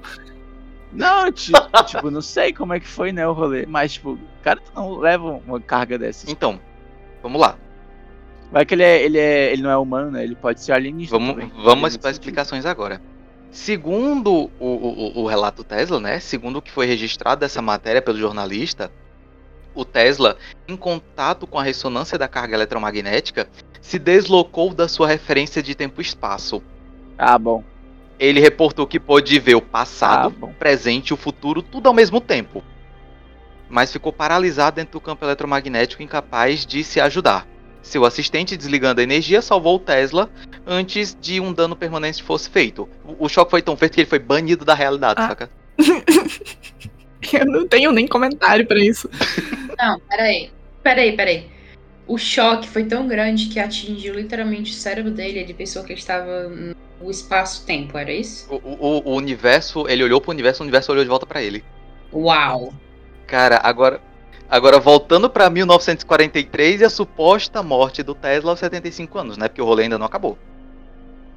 Após sua suposta morte, um sobrinho foi até os Estados Unidos para reivindicar os seus pertences, porém as autoridades americanas o impediram. Somente depois de algum tempo, esse sobrinho pôde, enfim, pegar as coisas do Tesla e retornar para a Europa, porém muitos papéis e anotações estavam faltando. Esses papéis teriam sido confiscados pelo, pelo FBI e estariam em posse do governo americano. Ou, eu acho que estavam em posse do, do próprio Tesla. então, né? Como se não fosse o bastante, o Tesla também é relacionado ao HAARP devido ao seu trabalho com ondas eletromagnéticas. Apesar do trabalho do Tesla ter foco maior em ondas de alta frequência, não se descarta a possibilidade do HAARP criado usando as tecnologias desenvolvidas pelos cientistas nos documentos que foram apreendidos depois da sua suposta morte pelo governo americano. Inclusive teve uma época em que os pertences do Tesla foram levados para sua terra, natal, né? O sobrinho foi buscar. E durante a Guerra Fria, os ocidentais teriam, ficar, teriam tido acesso a eles. Nesse meio tempo, surgiu um rumor de que a União Soviética teria conseguido construir uma arma com a tecnologia do Tesla, a princípio, pensaram ser uma arma de raio de partículas. Entretanto, posteriormente, viriam surgir rumores de um equipamento soviético que estaria interferindo com o clima dos Estados Unidos. Teoricamente, seria o primeiro registro de um aquecedor uhum. ionosférico. Tu, tu, vocês já conseguiram pegar o, o Tesla, o Along, ele tá por trás de tudo? Uhum. Sim, e cara, esse, esse lance com, com a ARP é bem louco ainda, porque ainda o pessoal da conspiração junta com, com todo esse lance do Tesla, porque eles falam que as antenas do ARP junto com a antena do Tesla, que é a famosa antena do Tesla, que eu não lembro o nome dela real agora. É a, tor é a torre de Vandercliff. Isso. Os dois juntos trabalhando que iriam causar tipo desastres do tipo furacões e terremotos também. Então o pessoal pega e fala assim, ah, é meio que uma comunicação entre as, as duas, entende? Entre a, a, a ionosfera, o ARP e a torre. É a torre do Tesla. Ah, a Lívia tinha comentado um negócio. Lívia, vamos lá. Lembra que eu tinha pedido para segurar a terceira e quarta dimensão? Se ajeita na cadeira aí. A Tesla também é atribuída uma ideia matemática de é, é matemática demais para este que vos fala conseguir explicar. Perdão, gente. Mas assim, a ideia dele é que os uhum. números 3, 6 e 9 seriam a chave para transitar entre a terceira e a quarta dimensão. Acredita-se também Acredita-se também que o, ele tenha tentado desenvolver formas primitivas da fotografia em raio-x. E em 1899, quatro anos depois de ter tomado a descarga elétrica que fez olhar para o universo e o universo olhar de volta para ele, o Tesla teria conseguido estabelecer contato com extraterrestres, vendo uma saudação deles e uma assinatura elétrica detectada por um dos aparelhos que ele usava para estudar o cosmos. Ah, Nikola Tesla também acreditava que pessoas seriam capazes de se conectar se estivessem na mesma frequência energética e poderiam receber informações de origens externas, como outros mundos, outros planos ou níveis diferentes de consciência. Ele acreditava que existia um banco de informações global, algo como uma fonte do conhecimento. Lívia, a gente está falando de espiritualismo aqui, né? Vamos lá, corre, mulher. Do local de fala. Não, você deu aí a base de tudo, né? Porque assim, não é que seja um banco, né?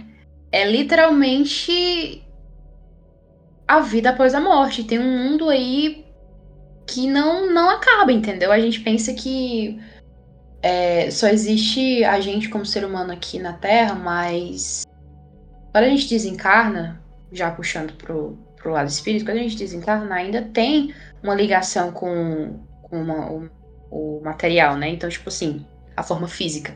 Então tem que ter todo um processo de, de você é, se desligar do corpo, de você se preparar a voltar à vida é, no, no, astral, né? A vida, a vida astral e tal. Então, tipo assim, esse negócio de vibrar na energia. É, vibrar na energia certa, né? Cai tudo no que eu já falei, questão, questão de, de partículas, em questão de é, espírito, alma, perispírito, é, consciência. Eu acho que a consciência é, é a, a, a, a, a, tipo assim, a chave principal. Porque quando você entende que a consciência de cada um, onde tem morais, onde tem as leis, as leis de ética e tudo, também te leva para um, um lado assim, cara, existe algum limite na minha consciência, entendeu? Se, se eu, eu consigo pensar, eu, eu existo também outras fórmulas, fórmulas de, de, de partículas. Eu tô viajando, tô viajando, mas tudo de certa forma está conectado, entendeu? Ah, já dizia ah. Dark, minha filha. Não, com certeza. E... Mulher, por que, que tu acha que eu não assisto Sabia. Dark? A Flávia tava aqui Gente, se coçando Por que, que você acha que eu não assisto Dark? Porque eu não, eu não consigo processar, pois é. Cara, é muita coisa. Cara, e essa história, essa história do Gabriel foi muito parecida com Dark, assim, eu, eu identifiquei em vários momentos. Até o Gustavo tava brincando aqui comigo que eu tava me coçando pra falar de Dark, mas é que assim, ó. Aqui, ó. É, cara, teve todo o lance da, desse, dessa mini explosão ali que criou um buraco negro, um negócio estranho e tal, e pá, já começa parecido com a criação da caverna lá em Dark também. Aí depois o maluco tomou um choque. O Jonas também levou um choque. Fugidaço. Lá daquele, daquela, daquela parada lá. Então, olha só, tá muito parecido. Eu acho que a galera de Dark tá se, se talvez se baseou na história do Tesla. Inspirando, né, na história do Tesla. Estudar a história do Tesla. Cara, é, é, muito interessante isso, dessa parte, tipo, o Tesla enxergava, tinha essa visão de ah, campos vibratórios, de, de você conseguir empatizar. Sim, mas não tem nem terminei meu raciocínio, mas continua. Ah, foi mal, eu não, te, não sabia. Não, Enfim. mas, mas é, é, é, é, tem a ver com o que tu tá falando. Ah, tá. Tipo, essa coisa de você conseguir sintonizar o que a pessoa tá vivenciando, emoções que ela tá sentindo e tal, se você tiver no mesmo campo vibratório que ela, ou até superiores, de entidades superiores e tal. Isso é uma, é uma das, dos principais pilares da, da doutrina espiritualista e de outras religiões espiritualistas também, além do kardecismo. E, maluco, o cara era físico, ele era um inventor, saca? Vocês sabem que tem a teoria de que todos os, os grandes inventores e os grandes é, cientistas é, foram preparados para reencarnarem, assim, para trazer para a humanidade, trazer para a civilização as grandes revelações que tem que ser tidas aos poucos, entendeu? A gente tem que ser dosado, as coisas têm que vir dosada pra gente, entendeu? Pra gente. É como se fosse assim, é como se fosse pequenas. É, é, instigar um pouquinho a sociedade a evoluir moralmente, espiritualmente, como uma sociedade em si, entendeu? A política, para poder todo mundo tá no mesmo barco, entendeu? Vixe, aí entra a Arca de Noé, entra toda a questão bíblica, que aí é uma viagem. Inclusive também tem, inclusive também tem a teoria de que parte desses cientistas veio de, de Capela. Sim, Eles sim. seriam os exilados. Não só de Capela, né? Existem vários outros planetas que entram na questão da vibração, entendeu? Cara, tem uma teoria que Hitler desencarnou e como ser, o, o espírito dele é tão de uma vibração tão baixa, ele está exilado em Plutão. Que tem uma energia mais densa. Meu Deus, gente, vocês estão vocês estão é, falando grego pra mim agora aqui. É, pois é, cara. eu tô tipo sem entender nada. E que Hitler, Hitler tá em Plutão. foi uma, uma reencarnação de um do, dos slots de capela. Tipo assim, é, um dos chefões que estavam brigando lá em Atlântida e a outra cidade é, é mal alguma coisa, eu sempre esqueço. Misericórdia. Que, tipo assim, é o, a questão do, do. Meu Deus, como é o nome? Nazismo. Porque. Ah, lembrei, Atlântida, eles queriam, tipo assim, eles queriam que só uma origem, só uma raça esteja no comando, entendeu? Então, tipo assim, o nazismo vem de muito tempo atrás. Nazismo, racismo, tipo assim, quando a gente fala que essas coisas estão incrustadas na nossa existência, é porque realmente a gente nasce com isso, entendeu? A questão da, da gente ser o, um papel em branco. Os, Atlantes eram nazistas, então? É, é, é uma parte. Não, não os Atlantes, era, era o, a outra sociedade, que, tipo assim, eles brigaram justamente por causa disso. Entendeu? Que eles queriam toda a tecnologia pra si. Caralho, o, o, o Rickson. O Rickson pegou um cartaz escrito polêmica e levantou, né? Os Atlantes não, é- eram nazistas. Foi o que eu entendi, não. real, assim. Inclusive, é, eu acho que eu vou postar. Acho que seria uma boa a gente postar o, o vídeo que. Uma thread de vídeos é, de onde a gente tá tirando essas ideias, porque. Cara, é, muito, é muita loucura. Porque. Não são as vozes da nossa cabeça, é, gente. Tem... É porque assim, não, é porque assim, gente, vamos agora filosofar no sentido assim, racismo, nazismo são questões muito complexas que não não tem como surgir do nada, entendeu? Não foi Hitler que veio e trouxe, ah, quero agora que só a, superioridade ariana entendeu? Esteja aqui, a gente é fodão e a gente precisa, entendeu? Tipo, isso aqui veio de uma construção muito grande. Ar, ar, or, eita, arquitetado por arquitetado, enfim, pelo lado sombrio do não do espiritismo, né, da, das como é que eu posso dizer? Das pessoas que estão desencarnadas, né, que não existe só pessoas, existe também outros seres. Que aí, se a gente adentrar isso aí no ocultismo, no, no nos, nos uh, Ei, nome? Seria, seria um episódio só pra eu e não. pra Lívia, maluco. Porque, porra, não, é assunto. Tô vendo, eu, vai ser eu que vai estar tá aqui com o meme da Nazaré aqui. Na real, eu tô agora aqui, bem, bem meme da Nazaré, mas continua história porque tá boa. Só pra fechar meu raciocínio que eu tava falando, que a gente tava falando do Tesla, cara, é, eu, assim, eu acredito veemente que nada acontece por acaso e que se cientistas assim, com mentes assim, vieram, é porque eles tiveram uma preparação, entendeu? A gente é biológico. Que, qual, é, qual é a diferença nossa dessas pessoas gênios, né? Que a gente titula gênio. Será que é realmente só que eles conseguem pensar diferentemente? Será que o gênio deles tem alguma diferença?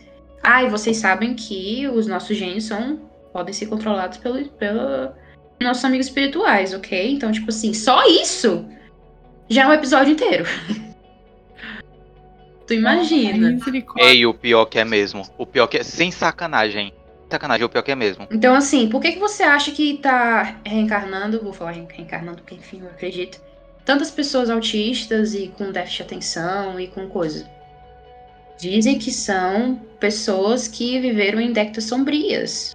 Que estão vindo aqui, assim, para poder sentir as dores, né? E pagar entre aspas, aspas bem grande, o que fizeram antes, entendeu? É uma coisa, gente, é uma coisa. Mas enfim, fechei meu pensamento. Eu tô num estado de. A Flávia quebrou. De coma. De coma. então. Eu tô igual a Flávia. Ei, mas sem sacanagem, se pegar se pegar um episódio só sobre espiritualismo, a visão espiritualista sobre a, o mundo e a realidade. Porra! Fechou, pode ser o último episódio da série do Crypt Talk. Caralho. Pra fechar. Vai, vai Lívia e eu fazer uma dissertação. Boa.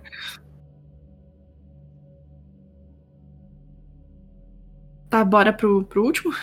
Não sei se tem mais alguma coisa para comentar aqui. Agora que a gente conseguiu é, fechar esse espectro do Tesla, que ele pode estar envolvido em várias teorias e pode ser o, o, o que né, orquestrou várias coisas aí. Vamos para o nosso último tópico, da noite, do dia, do episódio, que é Projeto Abigail, a super soldado from Hell. Quê?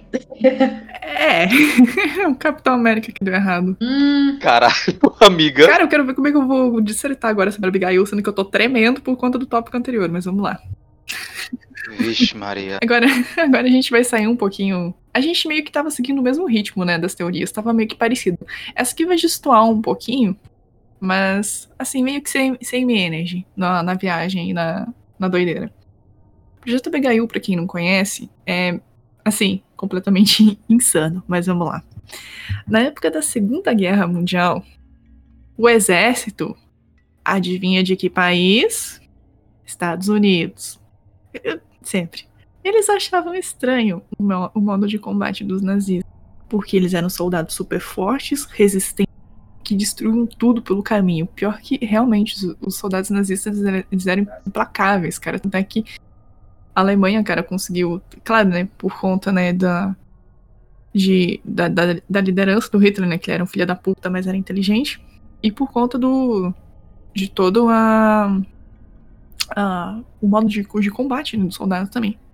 Logo, os oficiais americanos, eles suspeitavam, né, então, que, que os cientistas nazistas, eles tinham feito algum tipo de experimento naqueles soldados e modificado o corpo deles de alguma forma, criando é, bem entre aspas, assim, alguns super soldados. Não super soldados estilo Capitão América, né? Mas algo mais resistente, né?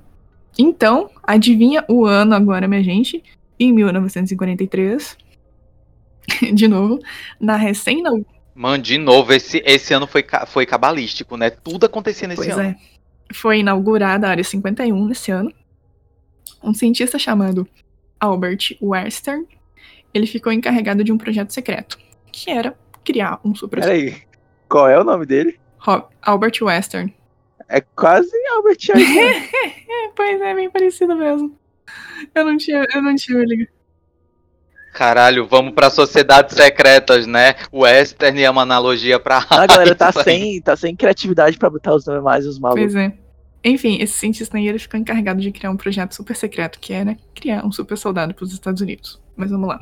Inicialmente, ali haviam inúmeros voluntários, mas que após eles terem visto como que ia ser feito todos os experimentos, eles desistiram todos.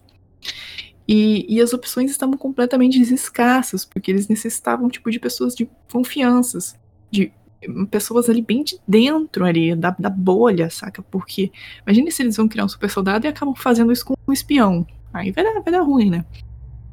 Então, só que todas as pessoas de confiança desistiram. Ninguém queria, ninguém queria ser cobaia daquilo, porque era loucura. Então, é, o Albert, ele teve uma solução nesse momento, em que a única solução desesperada foi é, usar a própria filha como cobaia. É, o nome da filha dele era Abigail Western, e ela tinha mais ou menos na época entre 20 e 23 anos.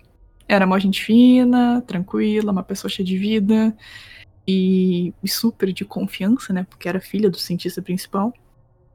E ela aceitou participar do experimento e ser a cobaia. Porque confiava no pai, né? Aquela coisa toda. Então, a brincadeira toda.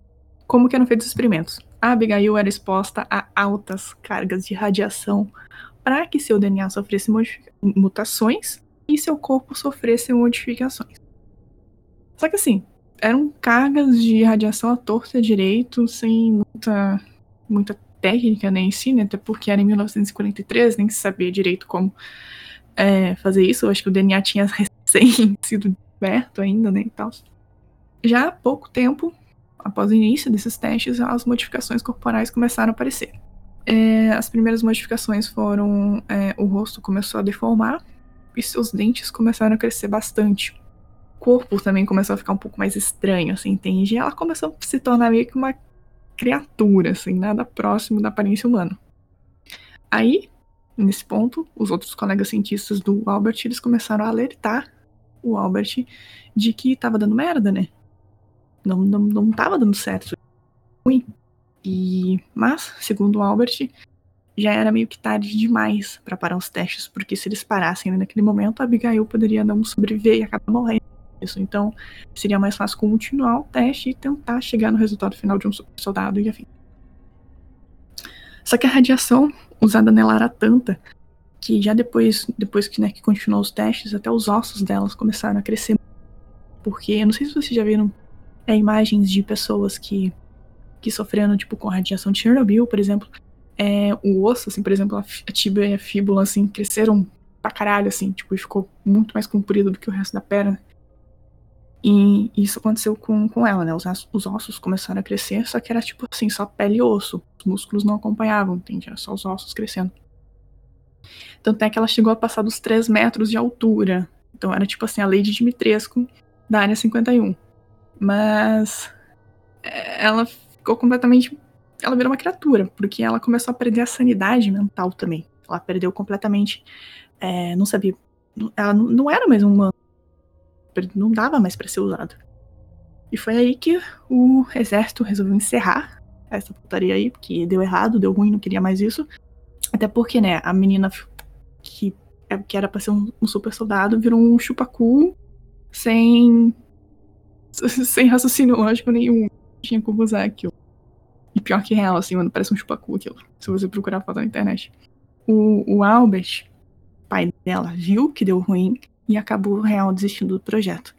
Só que matando né, não aguentou, né, a merda né, que ele fez, então ele se matou, mas ele deixou uma carta, né, pros colegas superiores pedindo para não matar a filha, ou, né, a criatura que virou a filha dele. Só que o exército não tinha como manter aquilo, porque tinha que alimentar e tinha que cuidar, né, o exército tava se fudendo, né, não queria mais manter aquilo. Então eles deixa, resolveram deixar ela trancada lá num canto, sem ainda para morrer naturalmente, já que eles tinham medo, né, de entrar na jaula para matar ela. Boatos que ela ficou inicialmente duas noites presa, ali e os trabalhadores da, da área 51 ouviam gritos dela à noite, porque, né, tava com fome, provavelmente.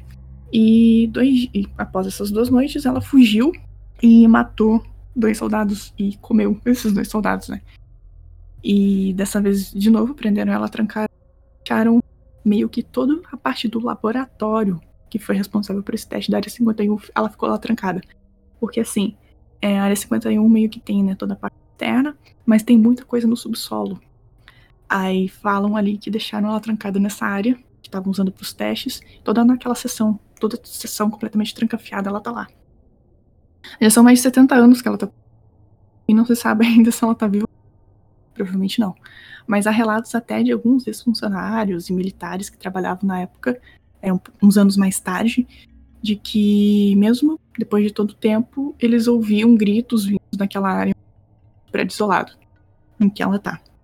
Bem, essa história aí ganhou força em ganhou força e fama em 2019, principalmente aqui no Brasil, porque aquele canal lá do, do Você Sabia né, acabou gravando um vídeo sobre isso tal, né, de toda essa teoria aí, foi que, que todo mundo realmente ouviu falar disso.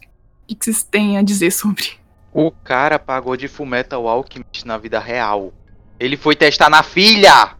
Ah, é, né? Fez o cachorro. Vou jogar aqui radiação pra ver o que tá acontecendo, pra ver como é que é o rolê. Joguei radiação na minha filha e veja o que Não, aconteceu. Não, e o pior é que já tava na merda. E ele pegou e falou assim: ah, já tava na merda mesmo, né? Vamos terminar. Não parou. E, e deu ruim, né? E tipo, esse seria o. Seria, né, a, o relatório do primeiro experimento da área 51, né? Então imagina depois. Mas tá, minha gente, nada mais a falar? Então eu vou estragar aqui toda a história. Essa história é falsa. assim, eu já, ela é falsa, mas eu acredito que ela realmente que ela realmente seja falsa por conta de, um, de uns pontos aqui que não é algo que o Estado dizem que é, né? Ô amigo. Não, calma, eu já vou explicar sobre as fotos. De quem é essa foto do Chupacu, então? Por nem mentir, eu fiquei bem assustado com essa foto, gente. Se você não tiver psicológico forte, não veja as fotos do pouco, gente. É bem pesado. É. Ouçam a dica do Rickson e carreguem pra vida. Se você não tiver. Não procure fotos do chupacu. Agora fiquei curiosa, mas tá. Não, mas tem as fotos da Abigail também. Mas tá, assim, ó. É... Depois, né, dessa viralizada que deu, né, por conta do vídeo do, do Você Sabia, o EFASAS, ele publicou no seu site toda a história sobre isso, e eles realmente descobriram. O EFASAS é responsável, né, por buscar fake news e tal. E eles realmente descobriram que a história é falsa e que ela não passa de uma creepypasta inventada por um canal do YouTube que é chamado de Creepypastas, Creepypastas Everywhere. Então, assim, ó, agora eu vou ler aqui um pedaço que eu tirei do, do site do E-Farsas, que é o seguinte. O vídeo mencionou o envolvimento de um cientista chamado Alfred Western e que, caso e que o caso aconteceu em 1943. Além disso, o youtuber citou que planejava contar esse caso há algum tempo, mas que tinha medo de que seu vídeo fosse derrubado pela plataforma. É, aliás, vocês podem procurar esse vídeo aí na, na internet. É, o canal é Creepypastas Everywhere. E provavelmente tá Abigail Project, enfim. Tudo mentira. em primeiro lugar, nas pesquisas realizadas em diversos mecanismos de buscas, não encontramos, segundo o Farsas, nenhum cientista chamado Alfred Western. Em segundo lugar, essa história de que o youtuber estava planejando contar é balela. É apenas uma tentativa de convencer as pessoas.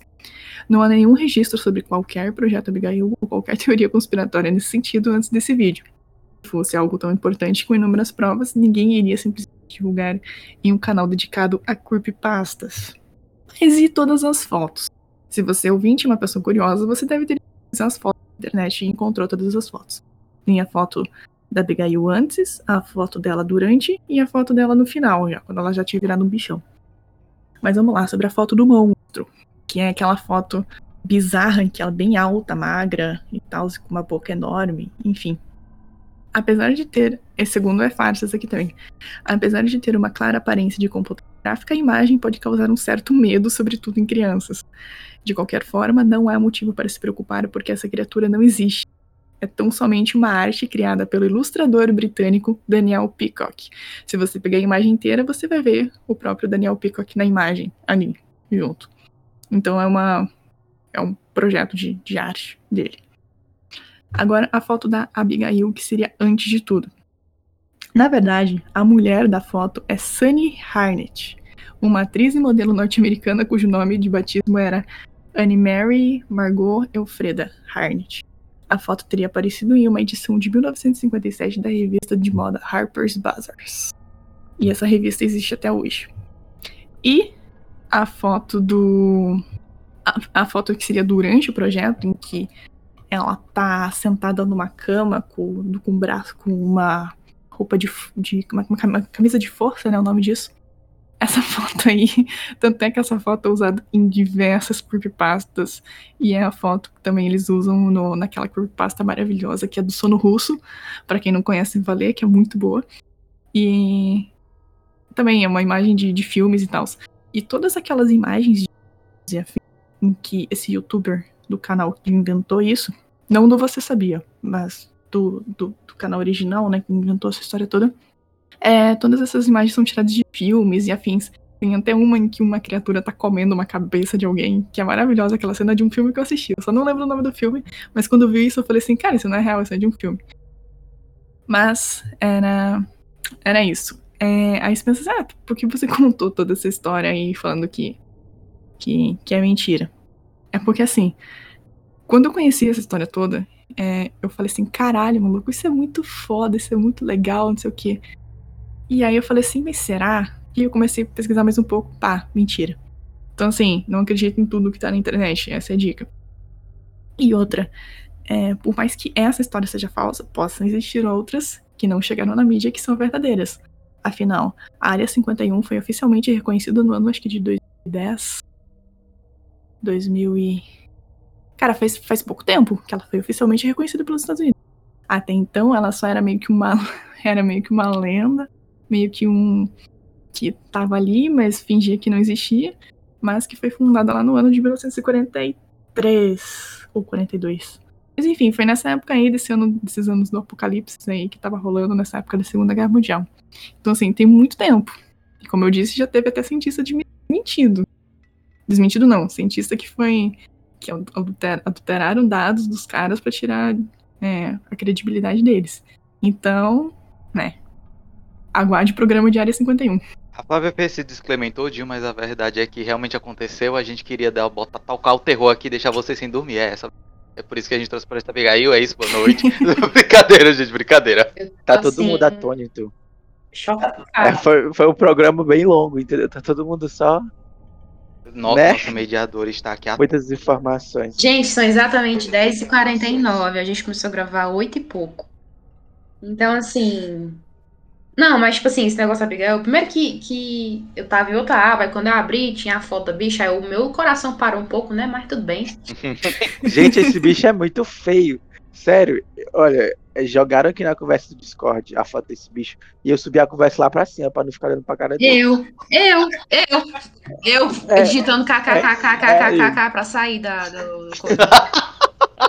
não é, ele é muito feio, gente, é sério. Não, não ele, ele causa um desconforto, né? É, Mas... tipo, sei lá. É o sorriso, não sei o que é, não.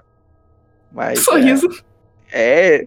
é sorriso, amigo, pelo amor de Deus. Amigo, não tem sorriso, é porque tá sem os lábios, porra. Porra de sorriso. Ah, vale, achei que ele tava sorrindo. Ele tá Ai, tipo Deus, assim. Agora. Caralho, Rickson, não é porque essa coisa na foto tá sem essa, os lábios. Essa cara dele tá tipo assim, oi papai. É Meu é Deus. É Nossa, eu vou, eu vou, pegar essa foto agora, vou mudar no grupo da família. Peraí, deixa eu é, é, essa. Pega essa cara da Abigail, esse bicho aqui, e bota a legenda Nietzsche. Ela tá com uma cara assim, ei, eu vou matar nazista. No soco. Não, eu tava com a cara de tipo. Não, sério, ela tá cara tá tipo, dentada, tá embaixo né, maluco? Porque o tamanho desses dentes. pesado, pesado, tá atrás de você, tá atrás de você. Olha pra trás da cadeira, olha pra trás. Cá, olha. Vivendo, olha pra trás. Não, a cara dela é. A cara dela é. Três horas da manhã, deu sede, né? Vai lá na. Quanta luz pra, pra descontrair aqui. pra descontrair, teve uma vez que eu fiz uma coisa, tipo assim, eu tava com. Tava ficando com uma pessoa, aí a pessoa tava dentro da minha casa, né? Aí era bem de noite, assim.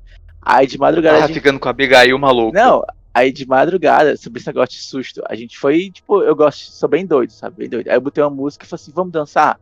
A gente foi dançar de madrugada essa Valência. Aí, eu vi assim, vou brincar com ela, tava tudo apagado, né? Aí eu falei, tipo assim, ei, calma, não olha para trás. Mano. mano.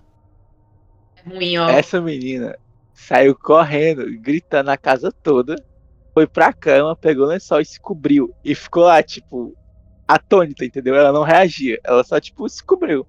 Ficou muito puta, me bateu e. Ah, tu mereceu, né, bicho? Tu, tu, ô, Rickson, Rickson, tu tá pagando. Ah, eu tava. Rickson. Eu tava só brincando. Tu tá pagando o tratamento só... psicológico dela até hoje, né? até hoje ela... Ah, é por isso que pra comprar um fone de ouvido ele compra parcelado. É claro. Pois é, até hoje tem essas sequelas, né? Mas foi bem engraçado, gente. Não vou mentir pra vocês, eu ri bastante. Até hoje que eu não lembro de uma risadinha de mesmo. É porque não foi comigo, né? Caralho, o pai da Abigail falando da filha, ó, de vez em né? quando eu lembro da, da menina, eu dou uma risada. É porque não foi comigo, né? Se tivesse sido comigo. Mas eu sou. Eu tenho umas brincadeiras assim, meio fodidas assim de vez em quando com a galera pra dar um susto assim. Mas eu odeio levar susto. Nossa. Essa foto tá me incomodando. Engraçado, muito. né? Nossa, mas gente, mas nunca façam isso com seus amigos, tá? Façam é sim, gente. Façam Não. Não façam. Não, não. Um susto que tu não, pode fazer. Não façam com seus amigos. Não façam com seus amigos. Façam com o Rix. É, não, mas assim. Não. Eu convoco os amigos ouvintes para fazer isso com o Rix. Ah, é. O, o, o, Gustavo tá falando aqui no, no chat, né? Sobre o Chupacu da Unipampa. O Chupacu da Unipampa é ótimo. Teve uma ocupação da Unipampa que a gente fez e tudo mais, né? Aí de madrugada tava sendo super discussão, a galera foi dormir. Aí tem um amigo nosso que ele tem um cabelo assim bem grande, sabe? E ele é bem roqueiro assim. Aí tava a galera concentradona fazendo os panfletos e tudo mais lá na sala, tudo apagado na universidade, tipo duas da manhã, era três da manhã. Aí começou assim, amigo, né? O, esse nosso amigo chamado de W. W, vamos fazer uma brincadeira com a galera tranquilovski? A galera, vamos, né? Aí o que foi que ele fez? Ele apagou todas as luzes. Aí ele veio andando, tipo assim, imagina que ele tá em pé, aí ele deitou de costas, segurando assim a mão no chão e botou o cabelo assim para baixo e fez uma careta. Aí ele veio andando no corredor, lá do terceiro andar, Flávia, tudo apagado. Meu Deus. Andando assim bem rápido, tipo, nossa, a galera, a galera tinha acabado de sair da sala, mano. Foi o áudio, assim, todo mundo atônito. Cara, aquele, cor... aquele, aquele corredor não. de noite lá eram bizarros. Gente. Ah, eu só, gente, chupa cu, chupa cu. Gritando. Não, eu achei todo esse final, né? Você tá passando do lado da universidade, dentro do prédio você ouve jovens gritando, gente, chupa cu, chupa cu. Era as duas da manhã. Mas foi, Ai, foi horror, o áudio, assim. E aí ficou famoso, ele virou o Chupacu da Unipampa. Ele virou o Chupacu da Unipampa, né? Chupacu da Unipampa em pessoa, é uma creepypasta. Finalizar? o pessoal precisa ir. O pessoal precisa ir pra fazer suas orações pra poder dormir, né?